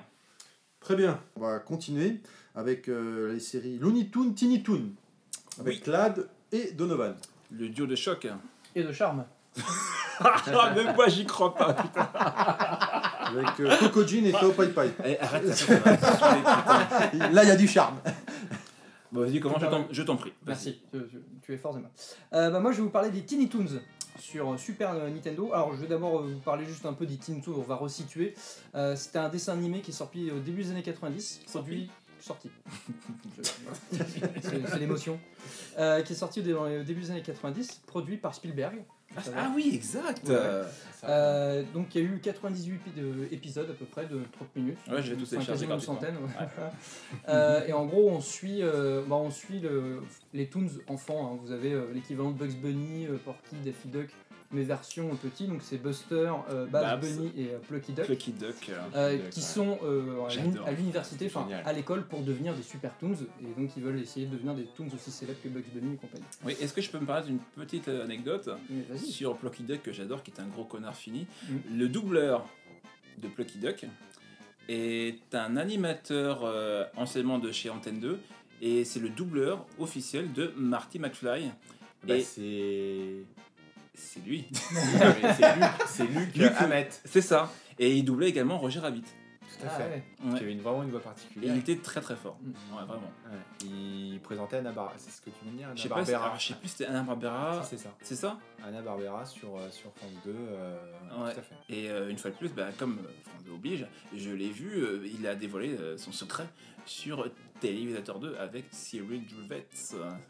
Voilà, parenthèse fermée, tu peux Sympa. continuer. Mm. Voilà. Euh, donc la série a été diffusée euh, chez nous euh, principalement, enfin dans plusieurs émissions, dans- notamment Des Codes Pas Bunny sur Canal+, Oh ou- oui ou, encore euh, les minicums hein, Télévisateur aussi, non? Tout à fait. aussi. Voilà. ouais, parce que dans un podcast euh, d'Emo 5 où ils faisaient le spécial euh, Player One, ils expliquaient justement que euh, France 2 avait euh, prévu de mettre la série Tiny Toon, mais ils savaient pas dans quoi. euh, ils n'avaient pas d'émission. Ils cherchaient une émission, en fait, un enrobage autour. Et c'est comme ça que Cyril Drevet est arrivé euh, pour parler de jeux vidéo et faire euh, et intégrer donc les Tiny Toons. Avec Pardon. sa, sa casquette et ses cheveux longs. Belle casquette Fatal Fury. Que j'ai aussi. Ouais, en- entre autres. Que j'ai aussi. Bon, personne n'est parfait. Bref. Continue. Et euh, donc là, je vais vous parler du jeu qui est sorti sur Super Nintendo qui s'appelle euh, Tiny Toons Adventure Buster Boost Bust Lose.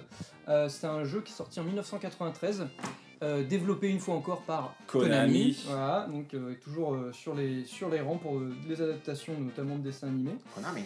Euh, donc en fait, c'est un jeu de plateforme. Excellent, Euh, d'ailleurs. moi, j'en ai gardé un très très bon souvenir. super, Vraiment euh, Pareil, ouais. très coloré, les musiques qui sont dans l'esprit de la série. Enfin voilà, encore euh, le respect de l'univers qui est vraiment bien, bien situé, bien travaillé par Konami. Donc du coup, le jeu de plateforme était vraiment sympa. Donc on incarnait bah, le- l'équivalent du Bugs Bunny enfant, donc Buster. Buster Donc- Bunny. Le, un des peut-être un des seuls défauts du jeu, c'est qu'il y avait qu'un seul perso jouable, donc c'était lui. Donc on aurait pu hein, aimer incarner les autres, mais bon, c'est pas trop grave. Le jeu était vraiment sympa, donc on avait euh, donc on avait six niveaux, enfin six univers différents. Euh, donc on commençait dans l'université. L'université. L'université, voilà. Assez originaux d'ailleurs pour certains niveaux. mais- Après, ouais, il y avait, euh, bah, il y avait le, donc, il y avait le- le- l'univers western, on avait euh, l'univers euh, futur, on finissait dans l'espace d'ailleurs, le Ouais. dernier stage c'était dans l'espace. Euh, c'était assez fun. Alors c'était un, un jeu de, C'était vraiment un jeu de plateforme assez basique. hein. On, on pouvait courir, on pouvait sprinter, on avait un coup, en fait une sorte de coup de poing qu'on pouvait donner pour éliminer les ennemis, on pouvait sauter dessus évidemment. Mhm. Euh, vous avez donc les carottes pour gagner de la vie, vous aviez euh, des espèces de petites figurines dodo. Le Oui, personnage de dodo, quoi, là bizarre d'ailleurs. Ouais, ce il était un peu chelou. Ouais. Ouais. Donc, qui vous, soit qui vous redonnait une vie en plus, soit qui vous rendait invincible, donc l'équivalent de l'étoile pour Mario, forcément. Ouais, exact. Euh, mais une des particularités dans le gameplay, quand même, c'était le dash, justement, le fait de courir. On aurait dit Sonic. Voilà, c'est ça. quand il courait, il avait l'espèce de, de patte qui faisait un rond là, comme dans les dessins animés là. Comme Bip. Bip. Et donc c'est Oh, ça. oui, oui. C'est Comme ça. Sonic. Plutôt, plutôt Sonic, euh, je Oui, trouve. bon, après il y a le côté en mi-chemin entre Toon et jeux vidéo Ouais, quoi. ouais. Et donc euh, cette particularité là, donc on pouvait foncer, donc on pouvait foncer sur les ennemis, mais il faut fallait quand même les taper ou leur sauter dessus pour les tuer, il fallait éviter. Mais surtout la grosse particularité, c'est quand on fonçait comme ça avec le dash, on pouvait grimper sur les murs à la verticale. Exact, ouais. Et ce qui était important, c'est qu'on avait une barre de dash qui n'était pas illimitée. C'est-à-dire que quand on courait, la barre se réduisait, et donc du coup, quand on arrivait à zéro, on pouvait plus dasher. Quoi. Donc fallait, euh, voilà, tu tombais. Donc fallait, fallait jouer avec ça. Bon, ça n'était pas trop dur à remplir, de toute façon, on se remplissait automatiquement quasiment. Et euh, c'était plutôt fun. Il y avait un bon challenge. C'était pas trop trop compliqué quand même. C'était, mais c'était, c'était plutôt bien. C'est pas si facile. hein. Curieusement, euh, et je, je- je l'ai revérifié là en, faisant des recherches sur internet, mais moi j'avais gardé à l'époque un souvenir de- du stage western qui était super dur. C'est le deuxième, et effectivement, c'est juste le niveau le plus dur du jeu. Ah le bah, deuxième. Il y a 6 niveaux et le deuxième c'est juste le plus dur. Il est juste ultra dur. Mais une fois que tu le passes après, limite c'est une promenade de santé quoi. Un peu étrange, pourquoi pas, mais bon voilà, c'est un des un, on va dire un des, loup- un des seuls loupés du jeu. Après il y avait plein de bonnes idées, il y avait des, des mini-boss, il y avait des boss qui reprenaient donc des personnages euh, connus de la, de la série de l'univers. Mention spéciale au boss de fin, parce que c'était euh, Montana Plucky Max. Duck, Ah non, c'est Plucky Duck déguisé en Dark Vador. Ouais. Sans déconner. énorme, en Putain. plus avec des petites références très bien Parce que placées. le dernier niveau est très référencé Ouais, à Star Wars. Ouais, très référencé Star Wars. C'était vraiment fun. J'en ai gardé un très très bon souvenir.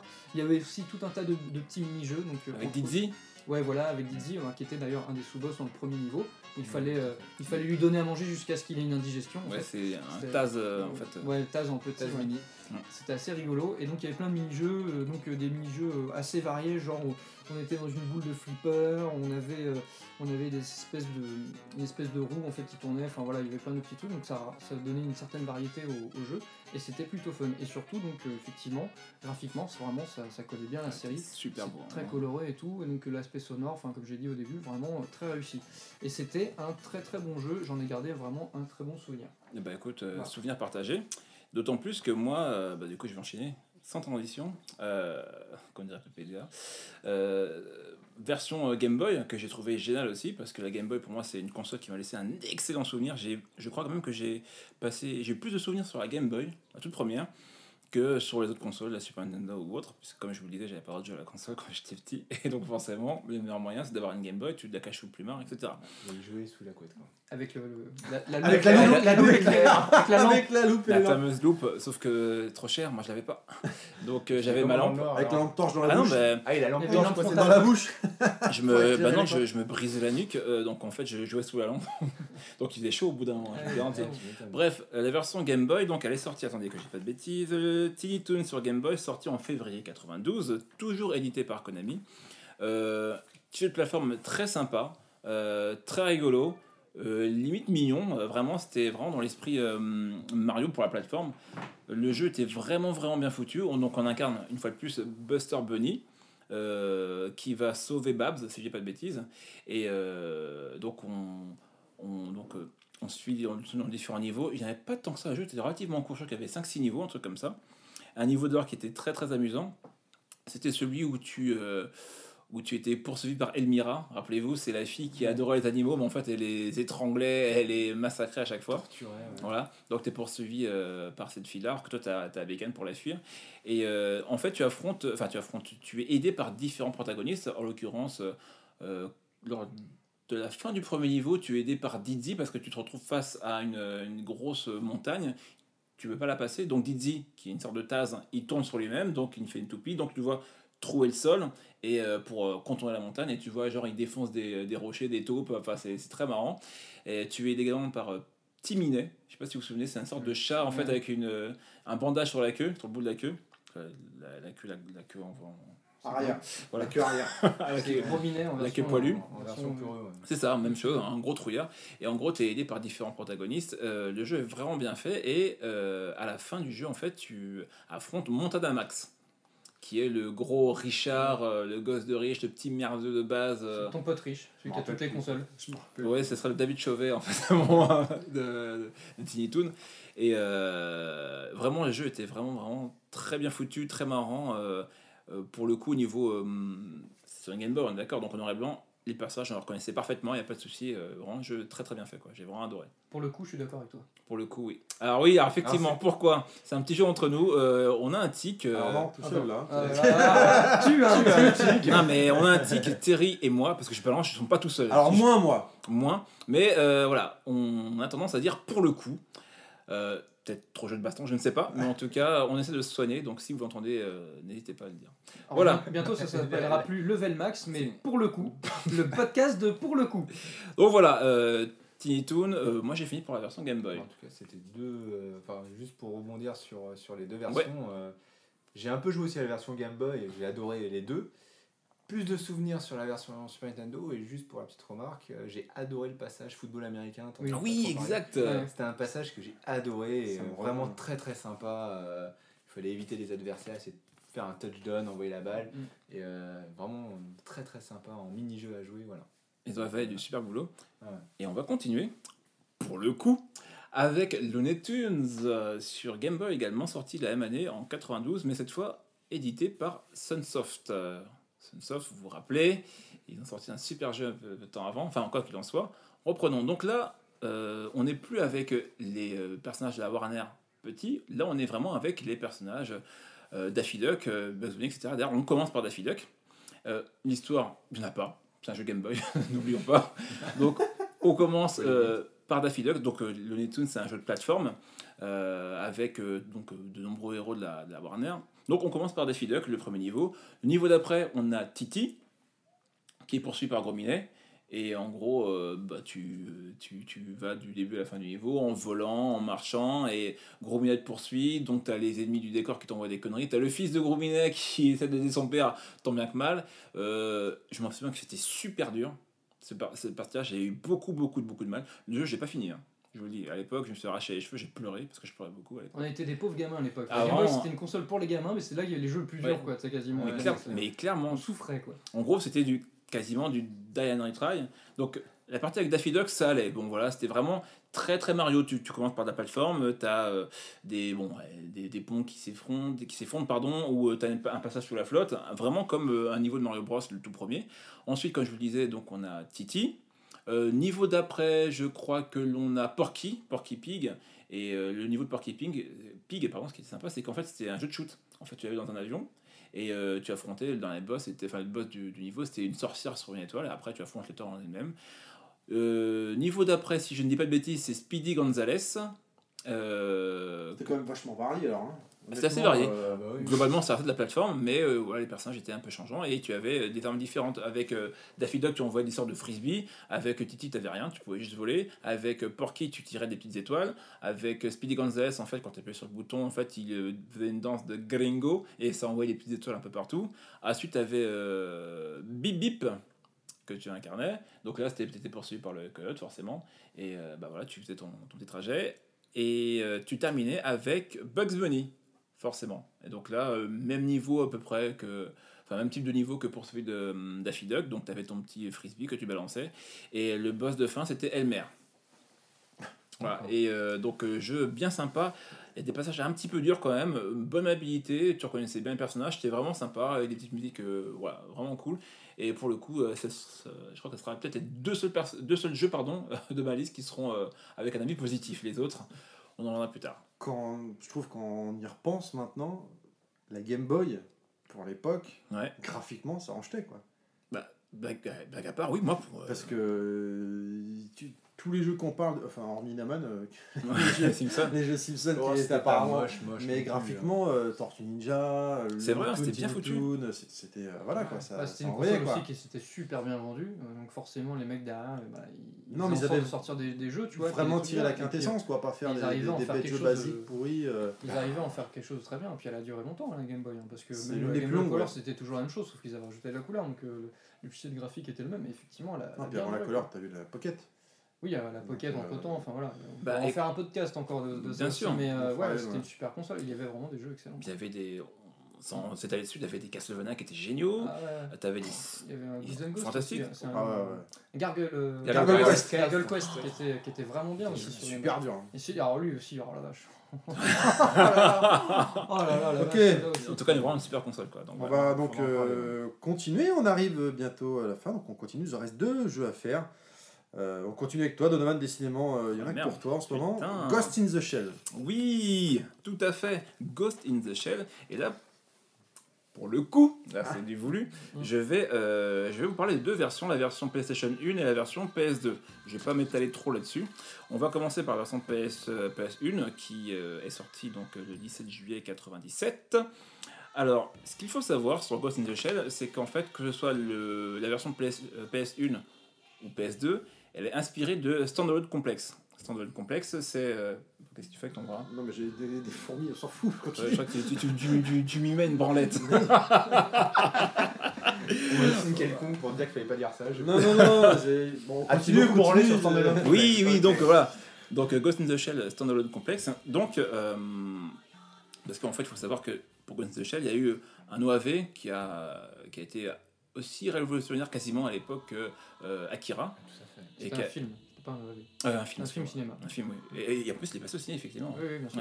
Et Ouais. il était euh, vraiment, vraiment super bien fait. C'est le film qui a, qui a retourné la tête des frères Wachowski. non? Ah c'est oui? principalement celui- ça qui les a inspirés pour Matrix. Ouais. Ah, ils ont vu ça, pas. ils ont été voir leur producteur en disant ça, on va le faire en réel. Et le gars il a regardé, il fait ok, d'accord. Et puis après, euh, quelques années plus tard, ça a donné Matrix. D'accord. Ouais, Ouais. c'est ce qui a vraiment, c'est ce qui les a vraiment, vraiment motivés, ce qui les a poussés à, à pondre Matrix euh, juste après quoi. Ah bah, c'est- je ne savais pas. Ça a été vois. un tournant dans le, un peu le- l'univers, euh, un peu cyberpunk. Je pense que dans l'animation, dans la culture geek, c'était un peu euh, ce que ce qu'a été Blade Runner en son temps dans la, pour la SF. Quoi, tu vois. C'est fort C'est possible. vraiment été une révolution, autant technique que scénaristique. quoi. Donc autant justement, le- euh, je crois que c'est Mamoru Oshii qui l'a fait. euh, donc euh, C'est ça, ouais, Le- Mamo, le film. ouais, voilà. Et donc là, en fait, en fait, euh, pour le coup, c'est euh, un- donc inspiré de version de complexe. Et c'est Yu Kinutani, je crois, qui s'appellera. Excusez-moi mon accent euh, jap qui est vraiment pourri. Mais en gros, donc Standalone Complex, c'est donc euh, une série qui est en deux saisons, je crois, si je ne dis pas de bêtises. Et euh, Alors attention, parce que Standalone Complex, c'est sorti bien après la- le jeu. hein. Le jeu, pour moi, il s'inspire de la bande dessinée, oui, bien sûr. manga, On est d'accord. de Shiro Ah, d'accord. Masamune. Bon, peut-être que j'ai fait un amalgame par rapport à ça. Ouais, Donc, je pense. On est d'accord. Quoi qu'il en soit, euh, il, faut, il faut remettre ça dans son contexte, puisque euh, Ghost in the Shell, euh, moi quand j'ai connu donc, le film, euh, et je pensais que justement donc, le Major, en fait, comment il s'appelle déjà? Major Kusanagi. Kusanagi, merci. Kusanagi, donc elle avait un design bien particulier, et quand on voit le personnage dans Standalone Complex, il ressemble pas du tout à ça. Mm. C'est très différent. Enfin bref, quoi qu'il en soit, euh, j'imaginais, moi, sur la version PlayStation, que j'allais euh, diriger donc le Major, ou Batou, son fidèle euh, compagnon. Et non. En fait, non, dans cette version-là, qui n'est pas mauvaise pour le coup, Je tiens à préciser que Batou, c'est pas un petit Ah. Batman. Pardon, euh, Non, non, j'avoue que celle-là, je la valide parce que. Comme dirait euh, Ken Balayette, ok Clad, n'hésite surtout pas à intervenir euh, si t'as des choses à dire. C'est- Oui, parce qu'effectivement, Batou est le petit nom que donne le Joker à Batman. Non, c'est plutôt l'inverse. C'est un gros balèze, euh, d'ailleurs, qui dans le animé est doublé par Schwarzenegger, enfin le doubleur Schwarzenegger. C'est un cyborg, un cyborg, Ah, voilà. Et dans Standalone Complex, de la version euh, donc, du jeu sur euh, PlayStation 1, eh bien, on dirige un Tachigoma. Tachigoma, qu'est-ce que c'est? C'est une intelligence artificielle, une sorte de. C'est gros- un gros char, on dirait une grosse araignée, et euh, métallique bien sûr, et euh, avec une IA euh, qui est propre à elle. Ils sont assez marrants dans l'art de la série. Et là, en fait, c'est un jeu de shoot qui est pas mal du tout, mais par rapport à ce dont on s'attendait pour un Ghost in the Shell, c'est un petit peu décevant, mais le jeu reste sympa. La version PS2, je vais pas m'attarder dessus, hein, la version PS2, euh, elle est sortie quant à elle en avril 2005. Ah, c'est pas si loin là. hein. C'est pas si vieux que ça. C'est pas si vieux que ça. Donc euh, édité par Atari. Ah merde. Ah, ah, non, c'est- C'est juste Ah. éditeur. et développé par Bandai. Enfin, ils ont quand même fait la ligne, Ah, mince. c'est. c'est Jaguar. Mmh, voilà. Là, c'est mal barré. Voilà. Donc, euh, donc voilà. Euh, bah, Bah voilà, franchement, c'est bon, pas euh. si mauvais que ça. C'est pas si mauvais que ça. On a une petite thématique euh, qui est plutôt sympa au départ. Et euh, ce que j'ai apprécié dans ce jeu-là, c'est qu'ils ont quand même fait un effort au niveau de l'animation parce que euh, ils sont beaucoup inspirés, je pense, du film. Par contre, cette fois-ci. Alors pour le coup, ce jeu-là, il tiré de la série. Voilà. Il s'inspire plus de la série Standalone C'est pour ça. Complex. C'est D'ailleurs, je m'en rappelle en France, en magasin, dans certains magasins d'ailleurs, on, on- on l'a- il a été vendu en bundle avec euh, le, le- le premier DVD euh, de la série qui sortait à ce moment-là. Voilà. Enfin, J'ai dû manger mes Tu notes. le vendais toi à cette époque-là? Euh, ouais, on l'a vendu à celui-là. ouais. Et en gros, le jeu, il est pas mal du tout au niveau du personnage. Il a une bonne animation. Elle fait très très manga quand le personnage court. Ça fait vraiment une animation très très manga. Pareil quand il saute et qu'il atterrit, c'est genre il atterrit tac à la Iron Man ou je sais pas si vous vous souvenez, si vous avez vu le film, à un moment donné quand Kusanagi euh, va dans une espèce de gros aquarium bizarre là et, le, et elle saute de l'hélicoptère, elle atterrit super classe. Bon, c'est juste avant de se faire défoncer. Mais en gros, ils ont, euh, pareil, respecté ces petits posings et, et je trouve ça sympa, vraiment intéressant et tout. Elle a des petits mouvements bien sympas, elle a des esquives, elle fait des, des, des sauts, des saltos et tout ça. Et euh, C'est un petit- TPS. hein, c'est un TPS, oui, j'ai pas précisé, excuse-moi, c'est un TPS. Donc, euh, le gros problème du jeu, c'est que malheureusement, euh, il est chiant à mourir. Le level design est dégueulasse. En fait, tu as toujours l'impression de d'évoluer dans, euh, dans des docks. Ouais, Ah, avec des containers partout. Exactement. Ouais, Et ça, c'est vraiment chiant, c'est super grisâtre. Mais le côté qui était sympa et auquel ils ont pensé, c'était que tu pouvais pirater les ghosts de, Des méchants des méchants. Ouais. D'accord. Donc, alors, j'ai peut-être pas forcément détaillé ce que c'est qu'un ghost dans, dans, le, dans le film. C'est- On va dire plus ou moins c'est l'esprit, euh, C'est l'âme du robot. l'âme. Voilà. Un ghost, c'est un âme de Pour simplifier. Voilà, c'est ça. Et euh, tu pouvais en gros euh, te connecter justement à un ennemi et puis justement utiliser son, ses armes, enfin, son corps quoi, pour affronter les ennemis qui étaient autour de toi. Et si tu crevais, bah hop, tu revenais, tu étais déconnecté, tu revenais sur ton personnage de base. L'idée était vachement sympa, c'était plutôt bien animé, tu avais des des bons petits trucs, tu pouvais prendre les armes des adversaires, tu avais une arme de base, tu pouvais les modifier, etc. Mais euh, finalement, c'était super ennuyeux, c'était un peu soporifique. Les musiques étaient pas mal. Ça me faisait penser à, hum, je crois que une chanson, je sais plus qui c'est le groupe. La chanson s'appelle Inner City Life. Euh, c'est assez euh, un peu techno, un petit peu, euh, ouais, entre la deep house et la techno. Et c'est un peu cet esprit-là. Et ça va bien avec le côté un peu steampunk, je trouve. Donc, euh, c'est pas un mauvais jeu, mais euh, il était Mais assez lent. Je crois me rappeler que les caméras étaient un peu capricieuses. Euh, c'était pas du Tenchu au niveau Ouais. des caméras, non, c'est sûr. mais euh, oui, c'était pas encore, c'était pas par- parfait quoi, Là, malheureusement. Ça c'est la, la patte Atari, je dirais. Donc voilà, ça, c'était pour Ghost in the Shell, qui n'était pas un mauvais jeu, mais bon, ça aurait pu être mieux. Et bon, on va terminer avec notre dernier jeu, Radma Enemy. Donc, Clad, on t'écoute. Alors, Ranma 1,5, euh, pour situer, donc c'est un manga de Rumiko Takahashi, Qui est une Alors, femme. qui est une femme, une mangaka, hein, euh, femme, effectivement. Alors, elle est connue chez nous surtout pour avoir fait Maison Ikoku, en français, Juliette Juliette, Je Je t'aime. Oui, voilà, tout donc à ça, fait. je pense que tout le monde connaît. Et aussi euh, euh, Inuyasha, qui est un peu Ah. plus récent, que beaucoup connaissent euh, encore aujourd'hui, ou encore euh, Urusei Yatsura, plus connu chez nous sous le nom de Lamu. Lamu Lamu. Ah. pardon, Lamu, Ça voilà. ressemble beaucoup. Oui, graphiquement, c'est ça. ouais. Donc, juste le pitch de base, euh, Ranma est un garçon héritier du- d'une maison de, enfin, de, maître de kung-fu, etc. Sauf qu'il y a une sorte de malédiction sur lui. Quand il reçoit de l'eau froide, il se transforme en fille. Enfin, c'est pas le seul qui a la malédiction. hein. Oui, il y a plusieurs. Il y a plus, non, euh, Oui, le père, c'est un panda. C'est. Ça, ouais. Il y en a un qui se transforme en Cochon, cochon, etc. voilà. noir. ouais. Euh, du coup, ça, euh, évidemment, ça occasionne tout un nombre de quiproquos complètement invraisemblables dans la génial, série et qui sont très drôles. C'est une série. Bon, il y a quand même pas mal de combats. euh, Il y a, y a un petit côté shonen assez sympa, mais il y a surtout l'humour omniprésent tout le temps et qui est vraiment fun. Et puis c'est bien dessiné en plus. hein. Et c'est très bien dessiné. C'est vrai que ça, enfin, ça a pas pris une ride. Enfin, c'est vraiment. euh. J'ai revu il y a pas longtemps pour le pour le podcast, tu vois, quelques petits extraits. Et ça m'a bien fait marrer. C'était fun. Et donc, qui dit combat, dit jeu de combat. Forcément. Euh, Street 2 est passé par là. voilà, et donc euh, moi je vais vous parler d'un jeu qui est sorti en 1992 qui s'appelle. Alors, donc, je vais pas vous sortir le nom japonais. Hein, enfin, Mais pourquoi Fais un effort. Bon, Allez, si- vous voulez, euh, Bakuretsu euh, Ran to Hen, Bah voilà. Ah, tu vois que nous on a traduit par donc. Ranma 1.5 Art Battle, voilà, c'est- plus simple, Oh, hein, qui est sorti sous ce nom-là, Art Battle hein, chez nous. Euh, alors c'était la suite d'un précédent jeu qui était sorti sur Super NES, hein, on est toujours sur Super NES. Mhm. Le précédent, moi je l'ai pas fait, en plus il y avait qu'un seul perso jouable, Et je me suis renseigné, j'ai fait. ah Et c'était pas. Radma, c'était Roland. C'était Ranma. Euh, non, moi je voulais parler de celui-là parce que euh, j'ai trouvé vraiment sympa. Donc, euh, je- petite précision, édité par Océan. Oula Robocop Et le développeur, le développeur s'appelle Atelier Double. Alors là, inconnu au bataillon. Ah merde. Alors, toi, Alors, ouais. Inaman, vous nous sortez des noms de, développeurs sans déconner. Même moi, je suis tombé sur le jeu, je dis qui c'est ça? Enfin, bref. Et euh, donc ouais, j'ai joué à ce jeu à l'époque euh, bah, chez mon copain riche qui avait la Super Nintendo. et euh, on se marrait bien, le jeu était vraiment fun. Alors je vais vous parler de mon souvenir et après je vais vous parler de ce que j'ai revu là récemment pour les besoins du podcast, la- l'effet que ça m'a fait. Oui, bah oui. C'est vrai que mon souvenir c'était un jeu super coloré, vraiment fun.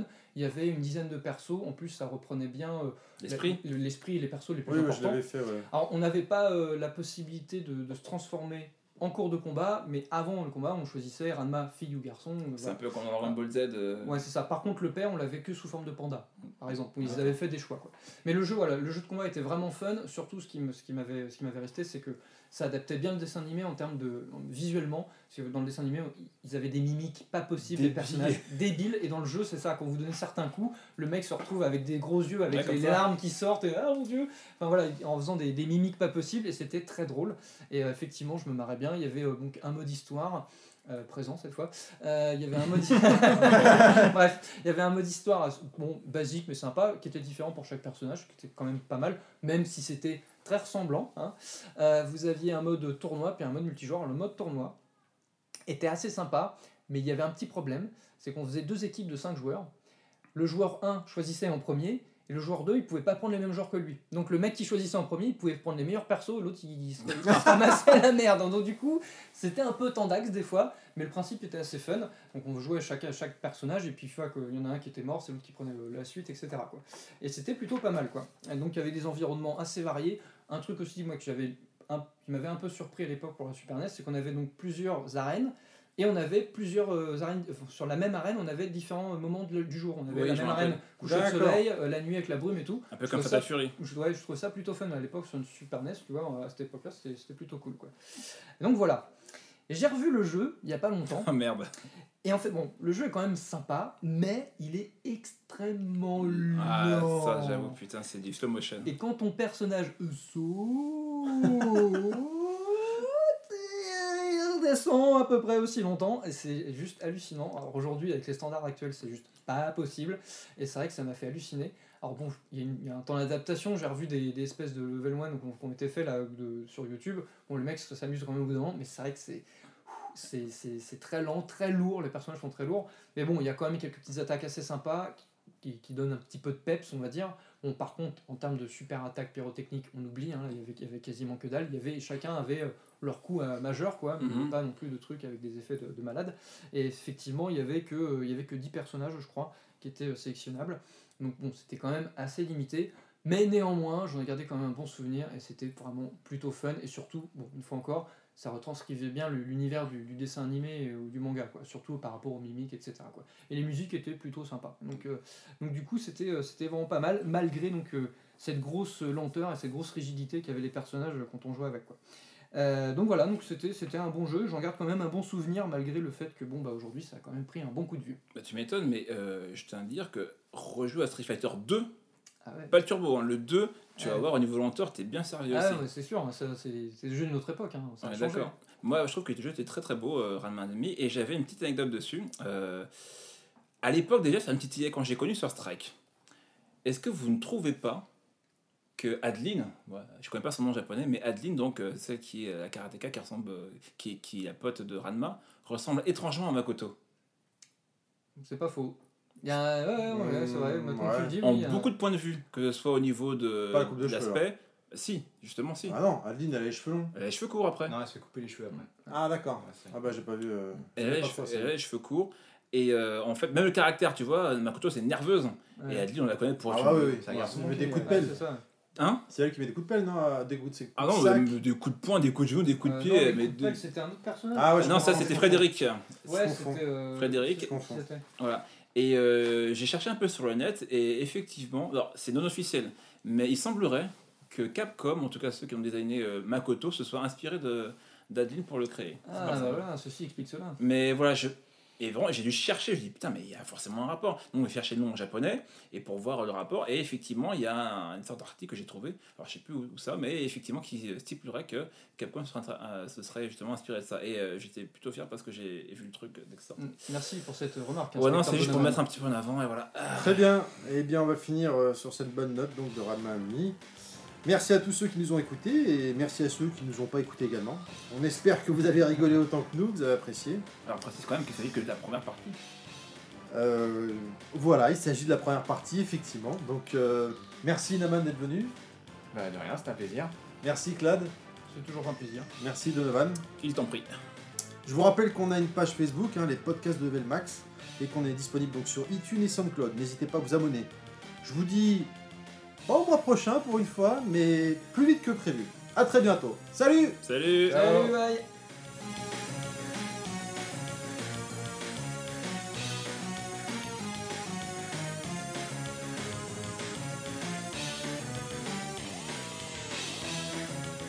Welcome to bonus stage. Donc c'est un petit bonus stage euh, particulier car j'ai la chance d'être à la Edge Convention 3.0 et d'être en compagnie du grand Edge. Edge, bonjour. Euh, grand ou non, peut-être pas, mais bonjour quand même. En tout cas pour moi grand. C'est gentil. Tout d'abord, avant de démarrer, peut-être tu pourrais te présenter un petit peu pour les quelques personnes encore qui ne te connaissent pas, éventuellement, s'il y en a. Bah, S'il y a des personnes qui s'intéressent pas au rétro gaming, je pense qu'il y en a pas mal qui me connaissent pas quand même. Euh, ben moi, Edge, voilà, ça fait 7 ans à peu près, je calcule jamais vraiment. 7 ans que j'opère sur la toile, que je fais mes petites vidéos de passionnés, basées de, de base, j'ai envie de dire, sur la Super NES, puis le rétro gaming, puis encore un peu plus quand même. Puis on a décidé de monter son petit site, sa petite équipe, et donc on fait tout ce qui, tout, ce qui se rapproche, je dirais, euh, aux jeux vidéo d'une manière générale. Et du coup, on a fait des magazines, des BD, des conventions, on a fait pas mal de choses. On essaye de s'occuper, quoi. Et ça prend énormément de temps, effectivement. Tu parlais de. Dans un premier temps, tu as abordé les, magazines. Euh, moi, j'ai acheté les deux miens, personnellement, et ils sont effectivement euh, fantastiques, très détaillés. On sent que c'est un travail de passionné que tu, as, vous avez effectué, toi et toute ta team, euh, bien sûr, sur le site euh, edge.fr. Euh, Parle-nous un petit peu de cette magnifique convention aujourd'hui là, que, tu as faite avec toute ta team, encore une fois. Ah ben voilà, on est dans la Edge 3.0. Alors 3.0 hein, en rapport avec Internet, tout ça, tout ça. Euh, c'est pas la troisième, c'est bien la cinquième, parce qu'entre la 2 et la 1, euh, la 2 pardon et la 3, on a fait des 2.1, 2.2. Aujourd'hui, c'est la 3.0 parce qu'on juge que ce qu'on a donné en termes de contenu suffisamment important pour dire que c'est vraiment une grosse convention. On considère que c'est une grosse convention, mais c'est à la fois très familial. C'est ce qu'on aime nous. Donc du coup, on est quoi, une centaine de personnes à tout casser, et c'est très bien comme ça. Donc avec toute notre team, toute la Edge team, et, tous les gens qui gravitent autour, parce qu'il y a des gens qui font pas partie de la team et qui gravitent et qui nous aident systématiquement, hein, je pourrais les citer, il y en a plein, euh, on a décidé de faire ben, tout l'aspect console de jeu, bien sûr, hein.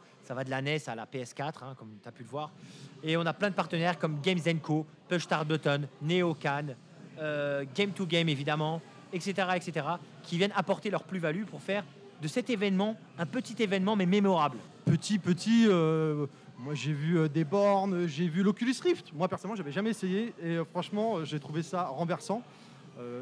J'ai vu un, flipper électronique, pareil, j'en avais jamais vu. Je trouvais que c'était fantastique. Des consoles, la Gold Star 3DO, fallait la trouver, celle-là aussi, et plein d'autres, bien évidemment. Donc petit, euh, petit en termes de taille, petit en, termes de nombre de personnes, mais c'est clair, et ça je le reconnais, tu as tout à fait raison, qu'en termes de contenu, ben, on est bien présent. Il y a l'Oculus Rift, il y a des bornes bar top, il y a une table top, euh, il y a une, euh, borne VLX, il y a des tournois, effectivement, il y a des tournois, et même un speedrun, il y a de la boutique, il y a, il y a beaucoup de choses. Il y a Neocan qui est là, donc qui est le premier site de Pokémon en France, où il y a tous les gars de chez Pokémon qui s'amusent entre eux. Bref, en termes de contenu, c'est clair et net, là-dessus, on n'a rien, à- rien à se reprocher. Bref, si vous n'avez pas été présent pour cette Edge Convention 3.0, vous ratez quelque chose d'énorme. J'espère que vous serez là la prochaine fois. Merci beaucoup Edge de nous avoir reçu euh, deux minutes. Bonne continuation et à bientôt. Un grand merci à toi et à toute ton équipe, euh, Morgane. Je te remercie de ta gentillesse. Vraiment, je tiens à te faire, vraiment à faire une dédicace à ta personne parce que tu es quelqu'un de- d'exceptionnel. Je trouve que tu es quelqu'un de très gentil, très aimable. Et à chaque convention, souvent, tu es souvent là quand tu peux. Et tu as le cœur sur la main. Voilà, ça me touchait. Et je dédicace toute ton équipe. Merci à tous ceux qui écoutent. Ah bah la vache, avec ça, Terry Bogard, c'est le plus beau. Merci, au moins. Merci, les gars. I know that. You be back.